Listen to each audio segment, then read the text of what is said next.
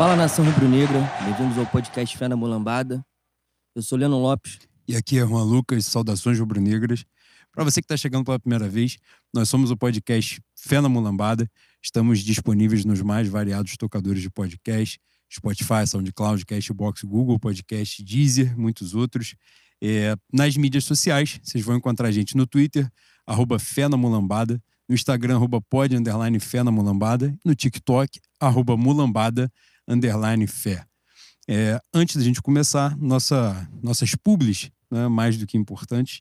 Primeiro, obviamente, nosso documento histórico, a história de todos os gols de Zico, um livro do Bruno Lucena, do Marcelo Abinader, do Mário Vécio, pela editora Tinta Negra. É, muitos camaradas já comprando né, e dando aquela moral. É, maneiro de ver o retorno de vocês também, de que vocês estão gostando, satisfeitos. Para quem ainda não conseguiu comprar, adquirir esse documento histórico, seja para si, quanto para presentear algum ente querido ou para doutrinar alguém, que é importante também, né? Você vai no site www.focaqui.com.br no cupom FE10, FE10, é, para ganhar aquele descontinho maneiro. Você comprando outros produtos, bateu 160 reais, vocês ganham um frete grátis, né? então vale super a pena. E a gente indica, não é porque é lindo, é lindo demais e é importante demais ter isso com vocês. A nossa nosso nossa publi de sempre, né? Nosso primeiro parceiro, Lessas Burger, é você da Zona Oeste lá do B do Rio de Janeiro. Hoje, hoje um programa mais fúnebre nesse início, né? Então, falar aqui na moral, né? Bangu, Realengo, Padre Miguel, Sulacap, Magalhães, é, o alcance, você foi lá no teu Instagram, Lessas Burger, fez o seu pedido, montou lá o que você deseja. Você que está chegando pela primeira vez, botou o cupom Fé na Mulambada, tudo junto, para ganhar aquele descontinho maneiro. Você, como a gente já, um cliente habitual, já está no programa de fidelidade, bateu 450 reais, ganha aquele desconto de 45 reais, descontinho da melhor qualidade. Nosso outro parceiro, Dinas Delivery, é, um empreendimento da família Dom Caça, fortíssima na zona oeste da cidade do Rio de Janeiro. Conglomerado. Conglomerado Caça. Dom Caça, né? Estão grandes demais. Arroba Dinas, N de Nenê, ponto delivery.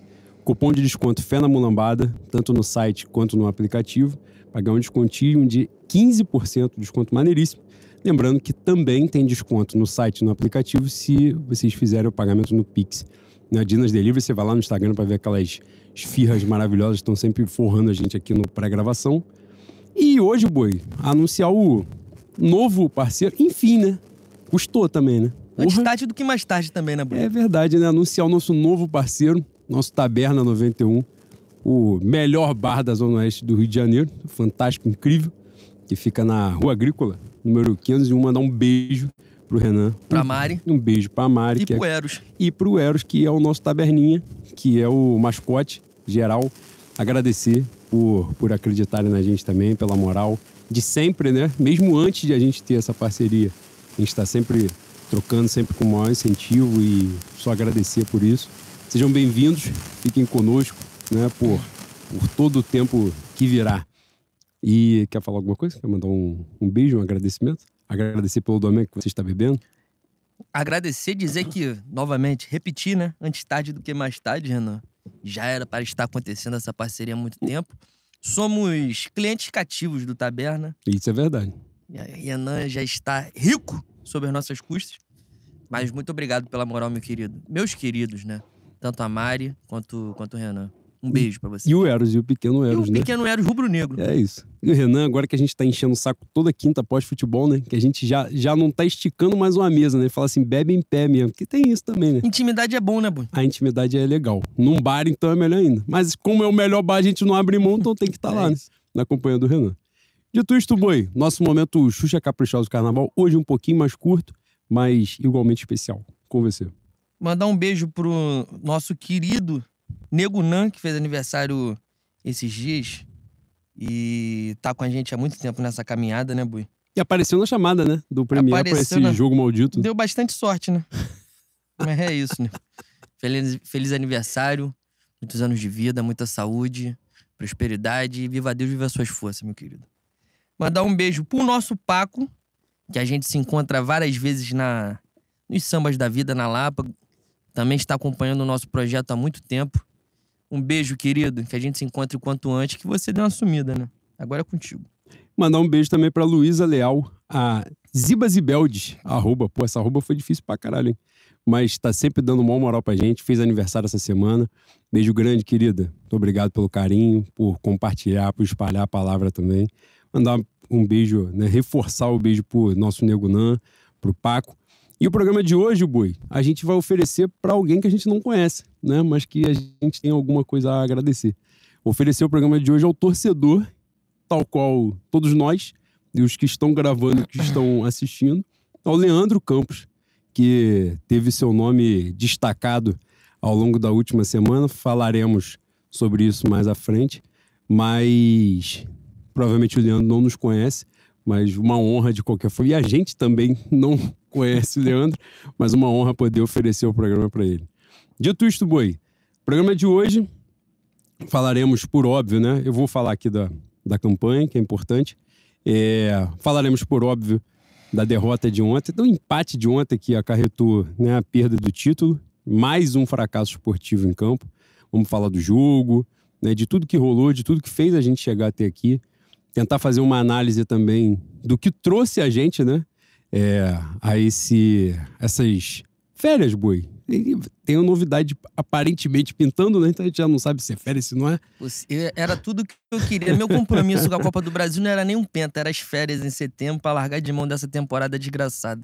Felizmente, nem esse prazer nos deram, né? Exatamente. Então vamos falar sobre os erros de planejamento, os erros de estrutura, os erros políticos, tudo, todas as merdas que trouxeram a gente até aqui, essa temporada de fracasso, né? tudo que rolou. Abordar esse passo a passo, abordar as soluções, né? debater sobre as soluções, se a gente enxerga alguma coisa que pode melhorar no curto, médio, longo prazo, poder trocar essa ideia com vocês, né? É, no final, a pauta dos ouvintes, né? Tinha um ponto aqui: expectativas pela chegada do. Vocês já sabem de quem, né? Mais à frente a gente fala. Ao longo do programa, a gente que está aí na live, vocês vão mandando mensagem pra gente no chat. Tiago está aqui, nosso maravilhoso produtor, incrível, fantástico. Vai passando aqui pra gente também e a gente vai interagindo. Dito isto, Boi, antes de a gente falar sobre a derrota de ontem, né, sobre a perda do título de ontem, é, fazer um, um comunicado e barra agradecimento. Nos últimos dois programas eu falei aqui da campanha do coletivo do qual eu faço parte, que é o Flamengo da Gente, a campanha Ajuda Benedito, né, para angariar fundos para o Benedito Ferreira, que era vigilante do, do Ninho do Urubu à época da tragédia. E ontem, antes do jogo, a gente teve essa ótima notícia, né, pelo menos, que a campanha teve êxito, né? Chegou até uma a, a arrecadação, a meta que se, se propunha no início, né, de 10 salários mínimos. Então, agradecer a todos que contribuíram, a todos que participaram, é, contribuíram financeiramente, contribuíram espalhando a campanha para outras pessoas, que o motivo é mais do que nobre, né? Então, só temos a agradecer. E tenho certeza que aqui não falo representando o Flamengo da gente, mas tenho certeza que é, todos estão muito felizes com o sucesso da campanha e, mais uma vez, né, por um motivo muito nobre. Dito isto, Boi, Copa do Brasil, antes da gente falar, né, da desenrolar todas as merdas que trouxeram a gente até aqui, a gente ia aquecendo, esquentando a musculatura, falar do jogo, né?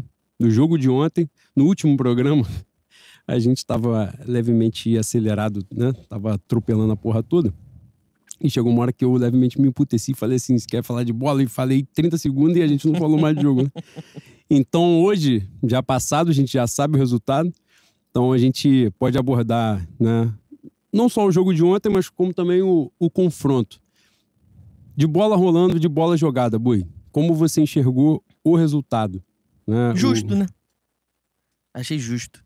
Embora o Flamengo tenha jogado bem em relação aos últimos, às últimas partidas, é, eu acho que no final das contas ganhou o time que, que jogou uma final de maneira mais digna. Porque o São Paulo também não jogou bem, né, Bui? Tem esse ponto.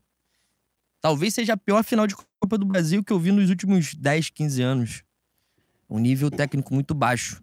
Mas ganhou quem, quem tinha técnico, quem tinha ambiente. Embora o São Paulo também não vença um jogo no Brasileiro há dois meses, E isso encosta muito, dialoga muito com o que a gente já falava no final de 2022 sobre ter batido no teto. Lá, aparentemente, também bateu. O São Paulo vai para uma final de Copa do Brasil dependendo daquilo ali para para ter uma a possibilidade, possibilidade não, né? Se vencesse, seria a confirmação, a concretização de ir para Libertadores. E caso não vencesse, estaria em temporada crise no Morumbi para para quem sabe uma disputa pelo rebaixamento. Mas, cara, o futebol raramente ele tem um roteiro de justiça, né? E eu acho que é até uma das graças do futebol é um dos méritos ser um esporte administrado por, pelo cramulhão, por Satanás. Mas esse ano, tudo que aconteceu com a gente foi. Foi fruto de. Na verdade, é uma colheita, né? A colheita. É muito triste a gente ter que passar por isso, por esse ano, por essa temporada, para que muita gente enxergasse o que, que vinha sendo construído no Flamengo através de Landim, através de Braz. E através do aval de muita gente que, porra, incrivelmente não ganha, e eu falo não ganha financeiramente, quer dizer, acredito que não ganha, né? Eu acredito que seja só tesão e estupidez junto mesmo. Gente que é muito grande em rede social e dá aval a esses merdas. É cansativo, cansativo. A minha minha relação com o Flamengo esse ano é de exaustão exaustão de estádio, exaustão de, de informações sobre o clube, é que é a nossa cachaça, né? Tirando nossas famílias, as relações afetivas que a gente tem, o Flamengo é o nosso grande amor. E, embora em alguns momentos seja saudável se afastar, cada um sabe de si, eu não consigo. Né? Eu sou um, um doente, um apegado a essa relação tóxica. Mas eu chego. Enfim, pô, quem dera fosse o final da temporada. Eu tava tão na minha cabeça que seria o final da temporada que eu ia falar. Mas eu chego neste momento, em setembro, muito pertinho de São Cosme e Damião. Só quem acredita ver, tá, boi? Importante que se diga. É isso. Eu chego nesse momento da temporada morto. Eu já estou cansado. E faltam três meses ainda. É inacreditável o que fizeram com o Flamengo. Você pediu pra eu falar de campo e bola. Não, mas fica à vontade. Eu acabei fazendo a mesma coisa que você fez, né? é, acho que o que explica o Flamengo passa muito pouco, por incrível que parível, passa muito pouco por campo e bola. O, o campo e bola é só consequência de escolha política, da, dessa tentativa desses caras de tomar o clube à força. E é desgastante porque a minha sensação é que gente que deveria estar do nosso lado tem vendido o clube. A cada segundo, a cada momento. Porra, tá mais que nítido que não adianta ir, ir para o aeroporto xingar jogador. Tá mais, nítido, tá mais que nítido que a forma de pressão, a única forma de pressão que vai, vai dar conta no Flamengo hoje é pressionar esses caras lá na, lá na Gávea, numa reunião de conselho deliberativo ou você descobre endereço de um, de, do, do Landim, do Braz, pressiona na casa deles, sem, sem envolver familiares, né? Por favor, familiar não tem porra nenhuma a ver com isso. Mas se não houver uma, uma decisão mais efetiva a esse ponto de fazer os caras coxear o alambrado, não vai acontecer. E eu, eu não tenho. Infelizmente, né? Eu não tenho utopia de achar que as organizadas participarão disso, mas eu também acredito que a única forma da gente mudar a curto prazo seria tendo elas ao nosso lado e agindo de maneira inteligente, né? Porque ontem, se eu não me engano, o nosso querido Caio Belândio, do lado B do Rio, depois do jogo, postou um vídeo do dessa manifestação no aeroporto. E ali foi a primeira vez que eu vi gente de torcida organizada citando nomes da diretoria falando sobre coisas importantes como a participação do sócio torcedor na vida política do Flamengo. Infelizmente, a gente teve que se fuder de cabo a rabo para essas coisas que são simples, né? Serem ditas. É, mas. Ontem, quando acabou o jogo, a gente estava conversando sobre o sentimento de todo mundo, embora de tristeza fosse de conformação. Você falou uma coisa que, que eu, eu, eu estava pensando naquele momento pô, é uma merda, um gosto de merda na boca gigantesco. Mas é muito triste a gente ter que avaliar e se resignar que esse momento, passar por isso, é necessário para que o Flamengo não entre numa era de desconstrução de tudo que foi feito desde 2013 e esses caras assumam um poder com uma SAF mais barata. Quer dizer, SAF mais barata. Eu acho que em algum momento, vislumbrando o projeto de poder que eles têm, em algum momento vai passar pela SAF e uma SAF que vai encher o bolso de todo mundo ali. É cansativo, é triste, é desolador. Espero que essa manifestação no aeroporto de ontem sirva de, de semente para algo mais incisivo, porque se a gente não fizer se a gente não fizer pressão nesses caras, esses caras vão tomar o Flamengo de assalto, pô. A, a indicação é, é, essa. A indicação, o desejo deles, o Landim, nosso presidente, numa semana de decisão de, de Copa do Brasil, tendo que virar o jogo na casa de adversário historicamente difícil, talvez sejam os dois maiores clubes do Brasil, Flamengo e São Paulo. Evidente ganhar do São Paulo lá no Morumbi, se fosse 0 a 0 aqui, já seria, e jogando bem, já seria difícil pra caceta dentro das condições, dentro do, da temporada, é, porra, é, matar três leões. O Landim estava em Brasília fazendo lobby para impedir a votação de gente que não é do Rio, de sócio off-Rio. Tentando diminuir o poder de, de, da oposição, mais uma vez, né? Tem cabimento? Não tem, né? Isso explica muita coisa também de como os caras veem o Flamengo, é, do projeto de poder deles. Enfim, já tô falando pra caralho aqui também. Vou te passar a palavra porque você tem o um direito ao divã, ao desabafo. É, a gente, durante o programa, vai falar sobre muitas coisas, mas esse apanhado aqui, antes de mais nada, para mim é necessário como. É, tirar o peso das coisas que eu estou pensando e tentar falar com calma, respirando. Vou tomar do Mac e vou acabar ficando puto. Não, não vai ter jeito mesmo. Mas tentar abordar um apanhado geral desse Flamengo 2023, que não começou aqui, evidentemente, isso vem desde 2019. E a gente alertava enquanto ganhava que esses caras podem entender alguma coisa de dinheiro, de fazer dinheiro, mas de bola eles não, não entendem e não têm um mínimo de escrúpulo. É, é, muito triste a gente ter que chegar em 2023 perder tudo de cabo a rabo desde janeiro para que as pessoas se ligassem. Infelizmente, nós vamos ter que perdurar até dezembro, é 2 de dezembro, 3 de dezembro, a última rodada, né? Com a desconfiança imensa de não ir para Libertadores ou pegar uma pré-Libertadores. É tudo muito absurdo, cara. É tudo muito absurdo.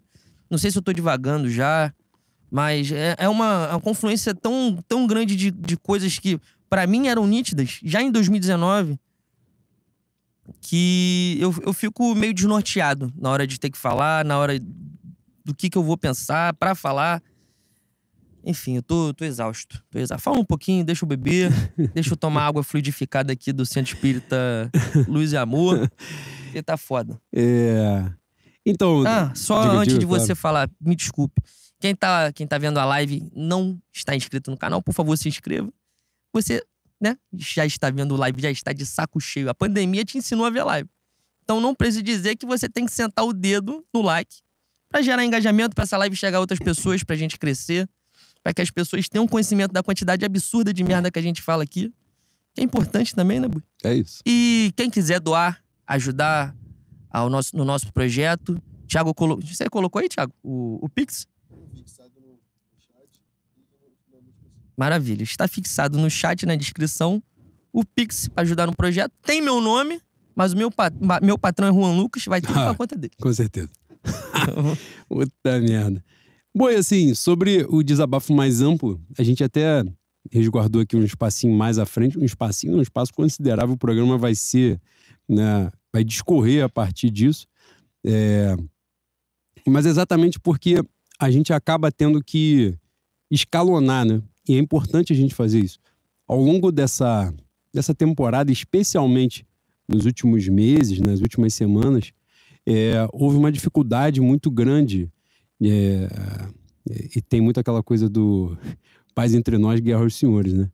E, e eu vi a gente, enquanto. A gente que eu digo enquanto torcida, assim, se digladiando por, por coisas que, no final das contas, interessavam a todos nós. Então, assim, no final, a gente estava brigando com o outro como se o outro estivesse defendendo uma parada que fosse né, é, do interesse particular dele, não era isso. Entender quem eram os culpados, quem eram os responsáveis e tal. E no final das contas, a gente bate muito nessa tecla né, no programa.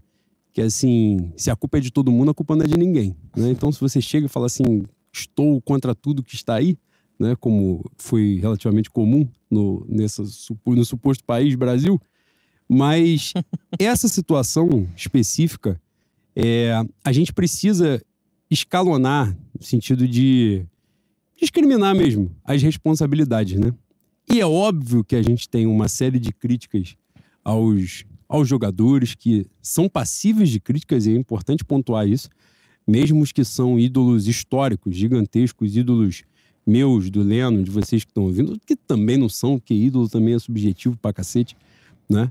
Mas dos mais importantes aos, aos menos relevantes até hoje, né? Que podem se fazer relevantes ao longo da caminhada, todos eles são passíveis de críticas. Isso é óbvio, isso é evidente. Acho que em nenhum momento alguém disse que um jogador X, Y, Z não poderia ser criticado. Mas quando você olha para a temporada é, de cima para baixo, vamos dizer assim, ou de fora para dentro, né? Numa situação dessa, assim, que quando você perde a Copa do Brasil, você naturalmente se distancia um pouco para olhar, porque, na verdade, esse diagnóstico as pessoas já vinham fazendo né, ao longo das últimas semanas. Só que é aquilo, né? Estava conversando com um grande amigo nosso, não vou citar o nome dele, é, hoje, e a gente estava falando e a gente estava falando sobre, sobre mística, né, e tal, não sei o quê. É Abraão mesmo. E eu falei, não, não é. É um que eu não posso citar. E aí. Hum. E eu falei assim, cara, eu, eu fiquei triste comigo mesmo é, por causa. Por isso, assim, eu não consegui, nem no final de semana, boi. E a gente falou isso no grupo do Manifesto também. Eu não consegui me apegar a, às minhas crenças, entendeu? A uma superstição, a porra nenhuma. Na verdade, eu tive uma dificuldade gigantesca de me conectar ao jogo. E eu tive a impressão que as pessoas no dia anterior. A gente conversou também isso no grupo do Manifesto. Eu tive a impressão no dia anterior que as pessoas estavam. Porra, isso é, isso é meio feio que eu vou falar, porque eu, estou tirando o sentimento do outro, mas era um, foi uma impressão muito forte. O Juan, no grupo, corroborou. As pessoas estavam se forçando a ficarem confiantes. Com texto de, pô, isso é o Flamengo, a gente vai virar. A, a gente tem que acreditar porque a gente acredita, a, acredita mais que os outros. Mas a minha sensação talvez fosse a minha amargura mesmo com a temporada e eu acabei não, não entrando nessa onda, não sentindo nada disso. Mas a impressão que eu tive é que, pô, as pessoas estavam se forçando a ter essa superstição que é natural nossa, né? Estavam querendo se convencer Exatamente. daquilo, né? É, e, e, eu acho que isso também ó, é no sentido de a gente ficar calejado, né, ao longo do processo. E, e hoje eu tava conversando com esse amigo e eu falei assim, cara, e eu me senti mal com essa parada, sabe? Eu queria, eu falei, pô, a gente tá numa véspera de, de Copa do Brasil. Eu, eu, Bruno e as meninas, a gente fez um deslocamento grande no dia, porque eu tinha compromisso na mocidade depois do jogo. E a gente parou para almoçar, assim, uma hora, uma e pouca, na rua. E eu olhava assim, até via as pessoas, muita gente de camisa do Flamengo, óbvio, evidente. Mas eu olhava e falava assim, porra, eu não consigo me conectar na parada. E eu só fui conseguir mesmo quando a gente chegou, focou, tipo, os times entraram e tal, papapá. A gente olhou ali, aí eu fui já com o jogo começando, né? É, e eu falei, cara, isso é muito ruim. Isso é muito ruim porque é uma final importante. A gente bateu muito nessa tecla, por mais que algumas pessoas quisessem desmerecer, mas a Copa do Brasil é grande pra caceta. Então, assim, era muito importante pra gente é, o título, não só pela temporada, né, machucada e tal, mas a Copa do Brasil sempre vai ser relevante, entendeu? Então ela é um título que precisa ser respeitado sempre. E, por, seja por aqueles que viveram outro Flamengo, né, um Flamengo lá de trás, que sabem a dimensão. A Copa do Brasil já tinha na época, depois que os times da Libertadores entraram na Copa do Brasil, ela se tornou mais importante ainda. A premiação é, é o, é o mínimo do mínimo nessa jogada toda. Não é, não é sobre isso, é sobre a, a, palavra que a gente sempre bate, né? A hegemonia, Abraão vai ficar puto nessa, né? Porque ele fica puto. Você, hegemônia. Cara, ele é o cara mais apaixonante da torcida do Flamengo que eu já tive contato. Porque na mesma parada ele, ele discute comigo assim, pô, você tá de sacanagem de falar hegemonia. Eu estou há anos falando para você, hegemonia porra nenhuma. Isso é o Flamengo, o Flamengo se destrói. Sabe onde é que esse filho da puta estava falando para mim? Ele estava falando isso pra mim na quinta. Ontem ele estava dentro do Morumbi. E ele na sexta mandou uma mensagem e falou assim: Você sabe qual é o seu mal? O seu mal é que você acredita. ele falou pra mim. Entendeu? Então, assim, cara, esse é o Flamengo, sabe? Que, que criou a gente. Então a gente precisa dar relevância a todas as coisas. Como a gente fica puto aqui, eu, particularmente, as pessoas não têm que ir, né? Cada um sabe do, do seu sentimento. Quando o Flamengo perde uma, um, um estadual, um clássico pro Fluminense, é uma porra que me destrói, porque eu já falei aqui várias vezes que eu tenho uma relação com o Fluminense de ódio de classe. Sim, sim. Então, assim, quando chega na final do estadual e o Flamengo toma quatro gols, toma uma virada de 4 a 1 e ninguém fala porra nenhuma, e eu fico assim, ah, é uma final do estadual. Eu falo, cara, não é sobre a final do estadual, não é sobre o título. É, é a compreensão do contexto em que o Flamengo está inserido, de toda a disputa que rola né, da nossa história mesmo. Então, quando a gente bate na tecla que tomar uma virada de 4 a 1 uma final de estadual é um vexame histórico que precisa ser lembrado dessa forma, é exatamente para marcar de onde a gente veio, para que a gente nunca esqueça disso. Né? E aí, não, estadual é vexame, a gente está pensando em outras coisas. Fala, cara, isso não existe. Isso aconteceu, né? Hoje, por exemplo, teve um. Agora quem está devagando sou eu, mas é importante. Não, mas é importante devagar porque essa hoje porra teve, um, hoje teve um textão do Felipe Luiz, agora há pouquíssimo tempo. Texto eu achei extremamente sincero. Não achei um texto de assessoria, não. Achei ele um torcedor desabafando ali. O próprio Felipe Luiz, lá atrás, quando o Flamengo perde a porra do jogo pro Alcas, diz que a Libertadores é um campeonato de segundo semestre. Então você vê como a gente precisou. Vê que a gente está falando sobre o comportamento de torcida, comportamento de jogador e dirigente, não, que sempre foi essa merda, né? Antes, depois, durante, é tudo a mesma merda. Para eles não muda porra nenhuma, essa é a verdade. Só muda de fora para dentro. Agora, para quem está envolvido no processo enquanto torcida, enquanto jogador, você vê que a gente precisou se fuder, como você disse, né? De cabo a rabo, do início ao fim, de verde e amarelo, para que todo mundo tenha consciência assim de, pô, irmão, a gente precisava passar por isso, pra gente compreender o que tá rolando. Então, assim, esse é um processo que já tá dando merda há muito tempo. Então, quando a gente vai falar do Dorival daqui a pouco, é, quando a gente fala que aquele processo ali né, da, da chegada do Dorival, nem digo na, na parte da saída que a gente vai abordar depois, mas da chegada de ser mais uma vez um treinador, porra, em, em, de 2019, 2020, 21 e 22, nessas quatro temporadas o Flamengo tira o troca o treinador da fase de grupos pro das oitavas da Libertadores, nos quatro anos, nos quatro. Vai até a última rodada da fase de grupo e troca. Nesse ano que mudou, porque o Vitor Pereira sai logo na primeira da fase de grupos, se eu não estiver enganado e logo depois assume o São Paulo. Então ele pega a fase de grupo e oitava, mas ele, mas o Flamengo tinha tido um treinador na primeira. Só que em 2019, 20, 21 e 22 o recorte foi idêntico. Trocou o cara, um treinador foi a fase de grupos toda, depois assume outro nas oitavas. Em, dois, em, 20, em 2020, por uma situação diferente, porque a saída do Jorge Jesus tem a pandemia e tal, mas acontece a mesma coisa. Só que nesse período das quatro, o Flamengo vai para três finais e ganha duas. E no final, o erro virou acerto. Então o cara fala assim, pô, é por isso mesmo.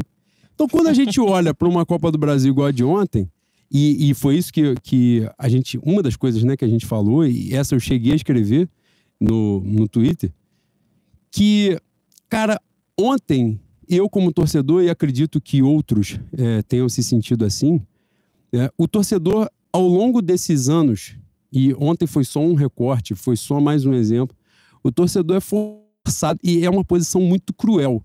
Quando ele se coloca numa situação de assim, porra, perder é melhor do que ganhar.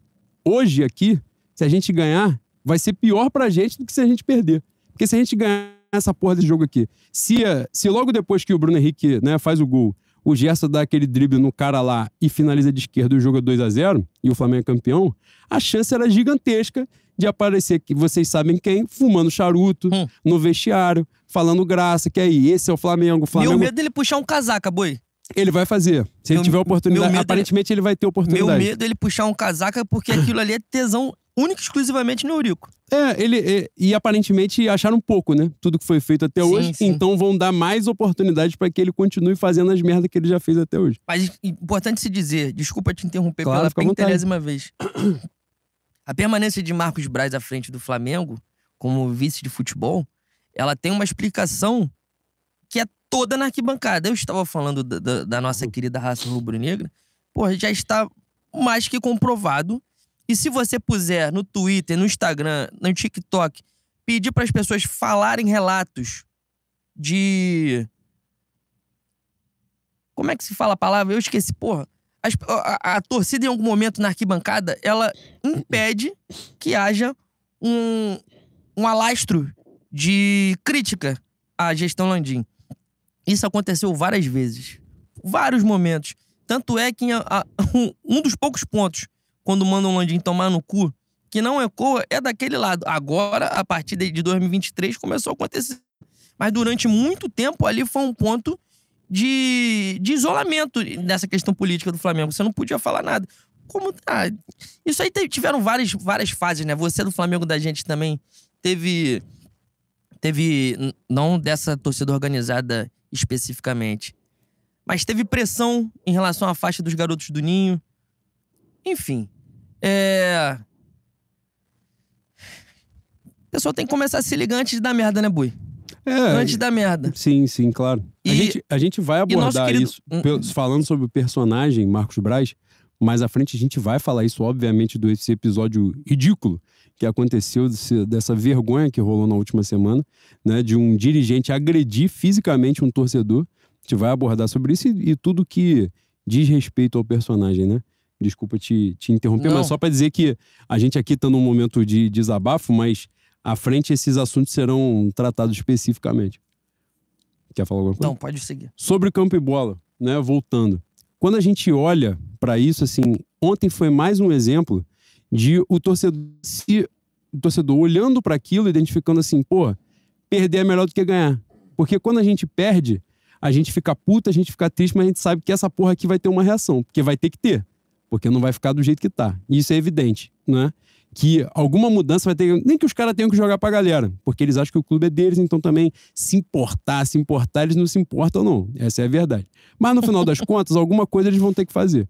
Então, e se a gente ganha? Tanto é, não precisa ir longe, ao longo da semana foi dito que se o Flamengo ganhasse, havia uma chance de manterem o Sampaoli para a próxima temporada. Pô, você que é exatamente de tocar assim, assim, nós não nos importamos com esta Mas você porra. tocou num ponto que eu venho restricionando cá comigo mesmo há muito tempo.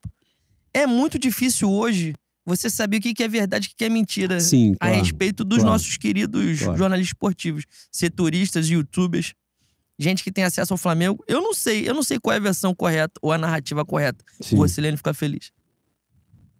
Mas nesse, nesse caso, se eu não estiver absurdamente enganado, essa daí veio do porta-voz, né? Então, do porta-voz você leva a sério, né? Que é o, é o, o patrão que manda falar, então ele vai falando. E é basicamente isso. É, tem esse Então, mas voltando. O, o- o mensageiro importa. Exatamente. Nesse contexto, boi, cara, eu ri aqui igual o Coringa, tá? Eu ri de ódio. Eu ri, eu ri. Porra, uma barra de ferro resolvia 70% dos problemas do Flamengo. Mas voltando. É, campo e bola, boi, eu vou de encontro à sua visão.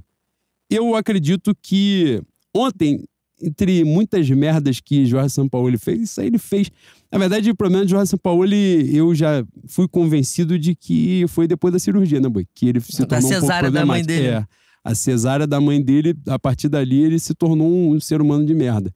E- mas nesse caso específico de ontem, ele na coletiva pós-jogo, ele fala que o Flamengo foi superior ao São Paulo em três dos quatro tempos. E eu, por incrível que parível, tendo a concordar com ele. Não assim, quando ele fala superior, ele, aí ele já começa, né? O Flamengo foi o melhor time desse campeonato. Ele já começa aquela visão que só ele viu e, e já é problemático pra caralho. Mas o dos quatro tempos de jogo dessa final, eu acho que o que houve uma superioridade explícita de um time sobre o outro foi o primeiro tempo de ontem. Eu achei que os outros, o segundo tempo de ontem, o segundo tempo do jogo do Maracanã, né, vai ter chance para um, chance para outro e tal, pode até rolar uma divergência. O primeiro tempo do jogo no Maracanã, que, que o gol sai no último minuto, foi uma merda, né? Foi horrível, foi um lixo. E o gol só acontece porque dois jogadores resolveram ter um Entregar AVC no é meio do isso. bagulho do lance. O goleiro tira o braço e o, e o, e o lateral Alguém perguntou pro Ayrton Lucas o que, que passou na cabeça dele? ele pediu. Não, mas ele pediu desculpa ontem. Porque ele, sem falar É, porra nenhuma, ele disse assim: pô, eu me sinto culpado. Fiz e é bom que se sinta. Exatamente. É, é fundamental dizer isso aqui. A gente, né, eu tava falando isso no início. Não significa que a gente não possa criticar porque o, Landim é um presidente de merda, porque o Marcos Braz é um dirigente de merda, porque o Danchi, porque o BAP, porque todo mundo que botou eles lá, todo mundo que alimentou esses porcos, todo mundo que sustenta esses caras. Beleza, esse é um ponto. Agora, o Ayrton Lucas não pode chegar na porra da final e cavar um lance ridículo daquele. Ontem partiu dele, organicamente, responder né, e dizer que se sentia culpado por aquilo. E é importante pra caceta que se sinta culpado mesmo. Que é isso, né? São, são críticas diferentes para que a gente tem que fazer. O goleiro, o goleiro do Flamengo, o, o Matheus Cunha, no caso, foi determinante, mais uma vez, no, no, em momentos emblemáticos. É difícil, parece uma covardia de você criticar o cara, porque esse é o ponto. O Matheus Cunha, se eu não estiver absolutamente enganado, tem 22 anos. Né? A gente, se a gente chegou né, num momento desse, enquanto clube, num orçamento de bilhão de reais, e a gente tem que depender de um goleiro de 22 anos, de um lateral de 20 anos, de um volante de 19 anos, tá tudo errado. Salvo se a gente está tratando do, do novo Zico, do novo Messi jogando, novo Leandro Peixe Frito jogando, tá tudo errado, né? Porque aquilo ali não era para acontecer. E os moleques têm que subir para complementar o elenco, para aos poucos irem ganhando espaço, né? E, e, enfim. E quando a gente joga essa responsa, por isso que eu tô dizendo que chega a ser uma covardia. Até... Esse teu jeito italiano de falar na mão? É, teu sangue. É, tá dando porrada no microfone, acho que tá gerando interferência. Não, mas tá, é tá porque... dando porrada com a mão no microfone, no caso. É porque eu tenho que, que me expressar É. aqui, né? Daqui e a eu pouco tu vai falar que tua um avó se pouco- chama Nona. Não, pelo amor de Deus, não, não me confunda. Dito isto, quando a gente fala dessa situação do goleiro, né, do, do Matheus Cunha, porra, ele teve uma temporada importante, né, embora a gente já fizesse algumas observações ao longo da caminhada, mas foi determinante no jogo do Olímpia na Libertadores, sob uma pressão imensa, foi determinante no jogo do São Paulo, né, que é a final de, de Copa do Brasil. Então, assim, no final das contas, pesa e é inevitável, porque você está tratando de um jogador jovem, né? O Ayrton Lucas, por exemplo, que foi um cara fundamental no título da Libertadores do ano passado, é, foi o melhor jogador do Flamengo no primeiro semestre e se tornou o pior jogador do Flamengo no segundo semestre. Então, assim, ele é tranquilamente o jogador com as atuações mais nojentas nos últimos meses. De você olhar e falar, caralho, que porra, a gente cansou de brincar aqui de Space Jam, de, de CBF, né? Que, porra, alguém se apoderou do corpo dele e não sei o quê. Meu irmão, é nojento, pô. É nojento. E ontem ele fez de novo. Ontem ele fez de novo. Num lance básico, básico, ele fez uma falta completamente idiota. Eu não sei se é uma falta ou a bola vai pro escanteio. Eu acho que é uma porra assim, sei lá. Mas a merda ac- acontece com ele no, no canto lá. É falta, é falta. Joga na área, o goleiro dá um soco. Outro ponto. Em vários gols no- no- nas últimas semanas, o Flamengo dentro da área, no, no posicionamento de bola aérea defensiva, tá lotado de jogador do Flamengo. Você olha uma porrada de gente vermelho e preto. E o, o adversário sempre cabeceia e sempre pega a segunda bola. Fala assim, então o que, que essas pessoas estão fazendo aí dentro? Se vocês estão aí pra não fazer porra nenhuma, vocês ficam no ataque. Espera o goleiro pegar a bola e dar um balão pra frente e vocês puxarem contra-ataque. Ontem aconteceu de novo. Todo mundo dentro da área. O goleiro, eu acho até que sai mal, mas, enfim, não, não acredito que seja uma falha determinante. Porra, mas mais uma segunda bola que o Flamengo não ganha. O cara dá um chute que se ele vai chutar mil vezes, não, Não, vai se não acertar tiver ninguém, não vai acertar o Não gol, pô. acerta, não acerta. E pode quicar a bola pra ele igual criança aqui, ó. Jogando que ele vai fazer merda e vai errar. Mas, né, é, aquilo ali é o simbólico da temporada, né? É o que a gente merece passar. Essa sua fala sobre Matheus Cunha e Ayrton Lucas é importante a gente fazer um link com outra questão que a gente falou várias vezes ao longo das, de várias temporadas. O Flamengo não tem um psicólogo pros profissionais. Bicho, todo respeito, cara, agora eu vou, agora eu vou com um ódio muito forte. Nós estamos em 2023 do ano de Nosso Senhor Jesus Cristo, né? Est- Não estou errado, 2023, né?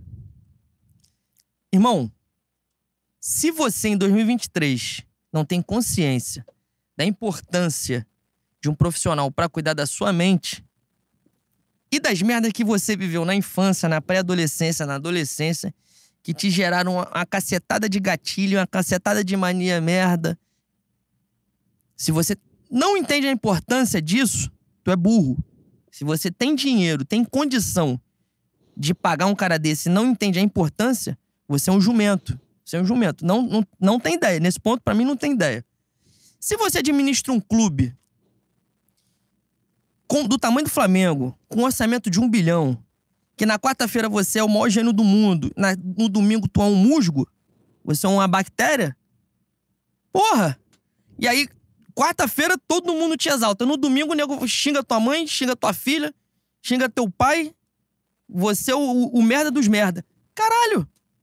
É evidente. Ah, mas ganha muito, o cara pode pagar por fora. Irmão, não tem como, dentro de uma estrutura profissional, de um clube que, que arrecada um bilhão, você não ter um profissional pra cuidar da mente desses caras, porra. O Flamengo é tóxico pra gente. Pra gente que, porra, ganhou, perdeu, não vai ter ninguém xingando minha mãe. Não vai ter. No máximo, usam minha foto com macaco rouco e me chamam de filho, de filho da puta no, no Twitter. No máximo. Porra, mas isso não me afeta, caralho. Irmão, não tem como. Isso, é, é para mim, é o ápice do amadorismo do Flamengo. O cara tem que procurar, fora do Flamengo, um profissional pra cuidar da saúde dele. E o, o- o maior Flamengo de. O maior Flamengo de todos os tempos é tomar uma porrada homérica agora. O segundo maior Flamengo de todos os tempos É isso. o Flamengo de Jorge Jesus, em 2019, tinha um cara que nem psicólogo era, era um coach, eu esqueci o nome dele. Evandro Mota. Caralho, mas você, você está jornalista, fantástico. Eu Você é sou meu jornalista. É. E só a presença de um coach já ajudou pra caralho. Diego Ribas. Ah, exatamente. Bota o Diego ali então, pra conversar com os caras, pra desabafar. O Michael fa- ah, fala ah, acerca da importância de procurar um profissional, um psicólogo. Teve outro, não sei se foi o Pedro, teve mais gente que deu uma declaração, falou o óbvio. Fala, porra, eu fui até alguém, alguém me ajudou pra caceta, e o que aconteceu dentro de campo? O rendimento melhorou. Teve mais de um hoje. Fabrício Bruno também, acho que passa por isso. Caralho, irmão, quando a gente fala que é, é muita coisa, é, não tem como não devagar, sem sacanagem, não tem como não é devagar. muita coisa. É muita coisa, pô. É que a gente teria que trazer uma lista pra dar porrada em tudo e ia dar três horas e a gente ia pagar 500 reais de, de live hoje. Porra. Não tem como, boi. É, é um amadorismo absurdo, absurdo. E você tava falando do, do nosso querido Matheus Cunha. É um garoto, pra mim, é um garoto com muita capacidade, muito potencial. Mas, mais uma vez, o Flamengo bota um, um moleque na rabuda, como botou o Wesley, como botou o Mateuzinho. Acredita até que o Wesley, diante do que ele pode fazer, tem saí- se saído bem. Amassei muito o Wesley, amassei muito. E amassei da maneira que vem amassando desde 2019, que não me agrada, né? Falando, porra, pegar um Enem, pegar um pré-militar, dá ainda pra você fazer um, um colégio naval, depois uma escola naval, pegar aquela viagem de ouro que você, porra, viaja o mundo. Dá pra, dá. Ser um, dá pra ser um PQD legal. fazer, faz 10 barras. Pois é. Pô, fantástico. É. Dá pra você viver. Pô, melhor coisa é ser militar no Brasil. Daqui a alguns anos, como é- o- a vida é cíclica, daqui a pouco tu pega um cargo aí, tu vira general, passa pra SpaceX, vira general e, porra, manda no Brasil. Ah, Caralho. A- esses moleques, eles se saíram bem, mas o Flamengo não pode botar um ano na conta do moleque, pô. Não pode. Não pode. Mas uma vez a arrecadação é de um bilhão de reais, porra. E a gente teve Mateuzinho fudido. Também teve um pouco de azar, né? Mateuzinho, Mateuzinho fudido. Varela, que aparentemente não é, Nasceu fudido. não é ser humano, não é gente. Aí caiu na conta do, do Megamente. Que, porra, pra mim, dentro do que ele pode fazer, ele tem sido sujeito homem pra caralho. Não, eu respeito ele pra caralho. Respeito ele pra caralho. Pra mim, foi um dos melhores nessa merda toda. Ele não fez uma partida fantástica. Mas ele correu, dentro do que ele podia fazer, ele foi bem. Cara, a É gente, isso. a gente bateu nessa tecla aqui em outros jogos. É, eu até usei o exemplo. Rapidinho, Claro, antes de, claro. de você comple- complementar, eu tomei muito esporro aqui. Hum. Eu falei do Pix e 200 mil pessoas falam assim, pô, idiota. Fala o Pix, qual é, para as pessoas que não estão vendo a live, que vão ouvir depois, quiserem contribuir, posso contribuir. O Pix é um e-mail novíssimo, é lopes.leno.yahoo.com. Vocês que estão acostumados, vocês estão acostumados com Yahoo? Vocês vão saber. Ai, é isso. caralho, que parada, né? .com.br, exatamente. .com.br. Cara, que parada. Eu errei o meu e-mail. É, é bom, né? Que é em tese onde o pessoal vai jogar dinheiro. Vai jogar dinheiro pra outra conta. Repetindo pra não dar erro. É, exato. Le- Lopes.leno.yahoo.com.br. Se bem que ninguém tem Yahoo, né, mãe? Não vai cair outra Não conta também. cair. Não vai. E não tem outro Leno Lopes. É, o próprio banco vai direcionar falar, não, é, pra Não, aquele é ali. aqui. Vai pra lá. Cara, mas voltando. A, a gente já falou aqui em outros programas, né, sobre o Wesley, e eu até Aí, usei o exemplo do Acabei de receber Pix e Yahoo, tá de sacanagem. Já pingou. Caralho, é incrível. É, é místico, né? Matheus Emanuel me dando esporro. Matheus Emanuel de Charla mandar um que beijo. é grande, maravilhoso. que é forte. Exatamente. tá forte, tá grande, tá? O negócio tá, tá, Tá- pingando firme. Não puder, Daqui né? a pouco ele mesmo vai patrocinar a estação É importante, é importante. É, cara, a gente usou o exemplo do Thiago Maia aqui em outro cenário, né? Pra casar nessa coisa do Wesley. No último programa, acho que eu falei sobre isso de novo. Naquilo que a gente precisa do Toca Pau Madeira Lenha, o Wesley é um dos que nunca deixa faltar. Não deixa faltar. O que ele te precisar de disposição, ele dá. Na hora que precisa de bola, é que às vezes dá uma agarrada. E, infelizmente, ele, o ofício dele é jogar bola. Tem essa dificuldade, essa desconexão entre o que ele precisaria fazer e o que ele faz. Mas na disposição, o moleque tá lá. E é importante a gente pontuar isso. O erro não é dele. E, não, e, e, aliás, a gente sempre bota pilha aqui no sacanagem e tal. Mas eu não acho, eu não acho um jogador desgraçado ruim, não. Eu acho, na verdade, é isso. Ele tem um potencial a ser trabalhado, mas não da forma como foi, pô. Cara, ele foi sem escala do sub-20 pra ser titular do profissional. Sem escala, ele não subiu pra ser banco. Ele subiu pra jogar. Porra, ele jogou. Ele já entra pra pegar Botafogo no Maracanã, pra jogar. Jogou a fase. Ele joga a fase de grupo quase toda, se eu não estiver enganado. Se, acho, acredito até que joga toda. Então, assim, é um, é um cenário muito complicado. Aí ele deu uma oscilada, né, no início, pra baixo. A galera, porra, foi pra dentro. E com razão, porque ele fez merda pra caralho mesmo. Mas depois ele recupera a vaga, joga muito bem, foi- se tornou um dos melhores do time no, no momento em que o Flamengo do São Paulo ele foi mais competitivo, vamos dizer assim. Ele foi uma peça importante pra caramba. Né? Faz gol importante, faz um golaço contra o Atlético Mineiro. O fatídico dia do Flamengo e Atlético Mineiro, o gol da vitória é dele, né? A finalização linda dele. É, finalização gelada, né? De gênio. De craque gênio que ele é. Coisa que o Rodrigo Ride faz na Rangel. Mas com aquela cabeça daquele quinta, tamanho, né? quantas jogadas passaram até a bola Às vezes o problema é esse. Exatamente. Porque pensa muito. E você ter liberdade pra pensar, às vezes, É horrível, te dá um horrível. espaço de merda, né? É. Mas voltando, pra gente, porra, a gente acaba se perdendo, né? É foda. Tem que ter um direcionamento. Mas nessa, no campo e bola, pra gente finalizar o, o Flamengo e São Paulo, né? Eu, eu cometi esse equívoco aqui, mas é, eu vou fazer o quê? Eu vou ter que ir com ele até o final. Eu concordei com o São Paulo ali ontem. Né, sobre isso. Acho que a gente na bola merecia ganhar, mas por tudo que a gente fez, pelo karma espiritual de Dorival ser campeão em cima do Flamengo, e essa era a verdade mesmo. Porra, você que trabalhou dentro da lei da Umbanda, você conhece, você foi criado, tomou muito banho de pipoca, banho de erva, do pescoço pra baixo. Agora Corme Damião saiu pra distribuir doce, pra pegar doce dos outros também. Né? Então, assim, você que foi criado dentro da lei da Umbanda, você sabe o que vai acontecer. Então, porra, o São Paulo jogando nada, o São Paulo nas cordas. Aliás, vou citar a entidade, Leno Lopes aqui, que sempre fala uma coisa que é a verdade verdadeira, tal qual diria Martins José Ferreira. O clube de futebol é um organismo vivo. Cara, tua mulher passou dois reais no Pix. Eu vou matar ela. Não, dois é melhor não fazer, né, amor? Pô, dois.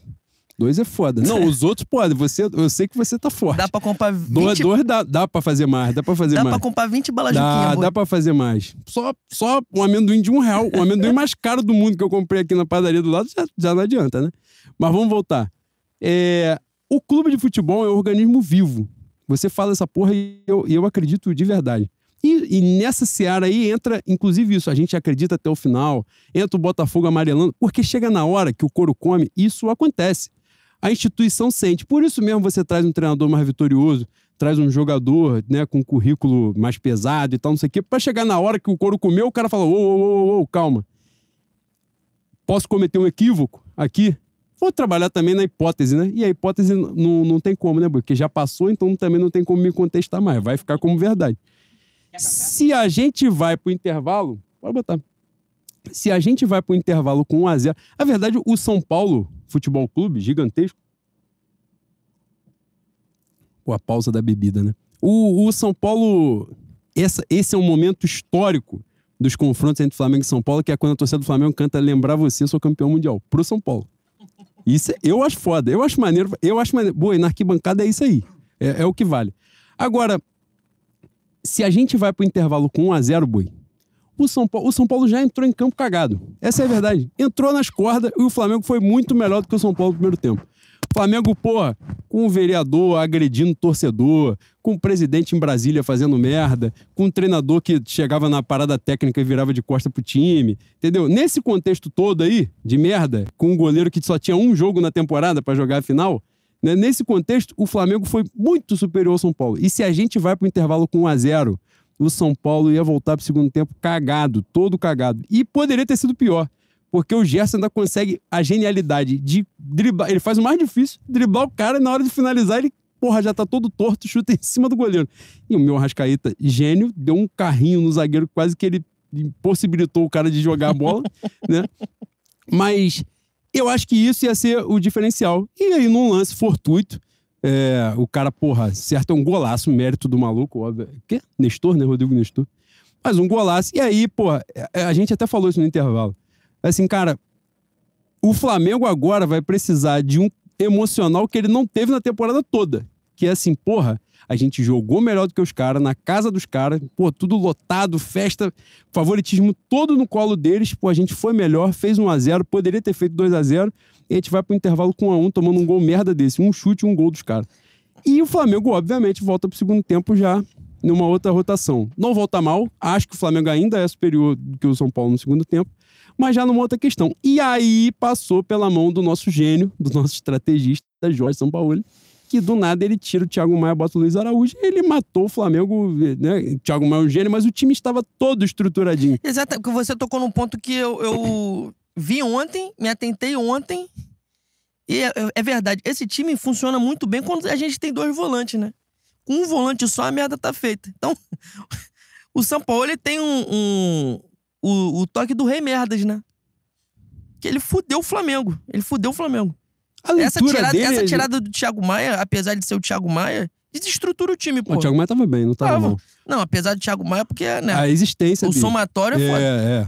Mas a, a leitura de jogo do São Paulo, Boi, ela, ela passa muito por, por uma. Como é que eu vou dizer? O chamado time de educação física, né, Boi? Na visão dele, atacar é tu botar atacante, né? Então, assim, tu tira zagueiro, bota atacante, na visão dele, o time vai atacar mais. Só que se a bola não chega no ataque, não adianta, né? Tu pode botar 42 atacantes, que se não tem ninguém pra jogar a Tem bola esse lá. pequeno detalhe, né? Exatamente. Então ele entupiu o time de atacante e não adiantou de porra nenhuma. Quirino está falando aqui o macumbeiro Rodrigo Nestor. E a gente não tem um macumbeiro no Cara, teve isso, né? Eu soube disso agora à tarde, que ele agradeceu o Yansan e tal, não sei o que lá. Legal. Acho maneiro. Acho é, uma merda que tenha sido contra o meu time. Podia ganhar de outro time, acertar esse chute contra o Botafogo, sei lá, uma porra assim. Mas, de qualquer forma, é o tipo de personagem que a gente tem que exaltar. Porque é difícil, né, boi? Cenário atual é complicado pra cacete. Cara, né? é. Ontem eu não sei quem foi, foi Pedro Gaspar, não foi? Esse é o tipo de, de piranhagem que ele fala, né? Que ele botou que era o atacante, né? Ontem do Cara, Flamengo. quase que eu cuspi o Domecq Foi. no, do, Ele no falou, ele microfone, falou. ia ter que pagar. Atacante que meteu um Pedro, ti- tirou o Gabigol, botou Pedro de, de titular. Mas o, o Eu tô ambiente. entalado com. Pô, vocês vão me perturbar. Eu não gosto de, de falar sobre a fé de ninguém. Mas eu tô entalado com o time de crente desde a Copa de 2010, boi. Sem sacanagem. Aí lembra que tu tá em live com o que tu vai falar. e piorou em daqui a pouco, 2014. E piorou em 2014. 2014, é- não, mas 14 era pior que 10. 14 tinha mais. Eu não sei se tinha mais gente ou se tinha mais gente com voz. Pô, Elano Kaká. Elano Kaká é foda, tá? Ah, mas tinha um, um Luiz Fabiano. Entendeu? Eu acho que é crente também, mas não, é um crente mais do rabo quente. Foi complicado, Aí, complexo. crente do rabo quente é muito de vó. É, a expressão de vó. Crente do rabo quente. porra, de- eu estou entalado com essa porra desde 2010. Sabe quem é crente? Robson. Pequeno Robson. É, é um Grande ser humano, É, grande exatamente. ser pra humano. você ver. Mano, Tomara que, que se não quer, afunde na lama, que né? não- Rastejar na lama. que não quer em dizer merda. nada em relação à fé dos meus queridos amigos protestantes. Não, claro que não, é evidente. não. Mas, pô, a gente tem que voltar aos primórdios. Ter um, um- um jogador entrando com guia de Exu. Isso que vai dar certo. Sabe pô. quem é macumbeiro? É, nesse, Igor Trindade. nesse também. Eric Quirino, outro macumbeiro também. Sou, macumbeiro eu já sou contra, né? Eu tenho medo, não gosto. Não, mentira. Eu, eu- essa brincadeira a gente fala em bar. Aí os caras falam assim, aí tá vendo? Olha o que ele falou. Porra, pelo amor de Deus, né? A gente, todo mundo aqui criado na lei da Umbanda, né? Mas quem é macumbeiro, tocou um podcast que recomendo. Quando Fernando Collor de Mello. Porra. Cara, quando você lança essa, sabe quem é tal coisa? Sempre vem a merda muito É, grande. Fernando a última Mello. vez que você fez essa porra comigo, foi assim: sabe quem é canhoto? Mano Menezes. Falei, pô, é impossível. Sabe quem é? Adenor Bach.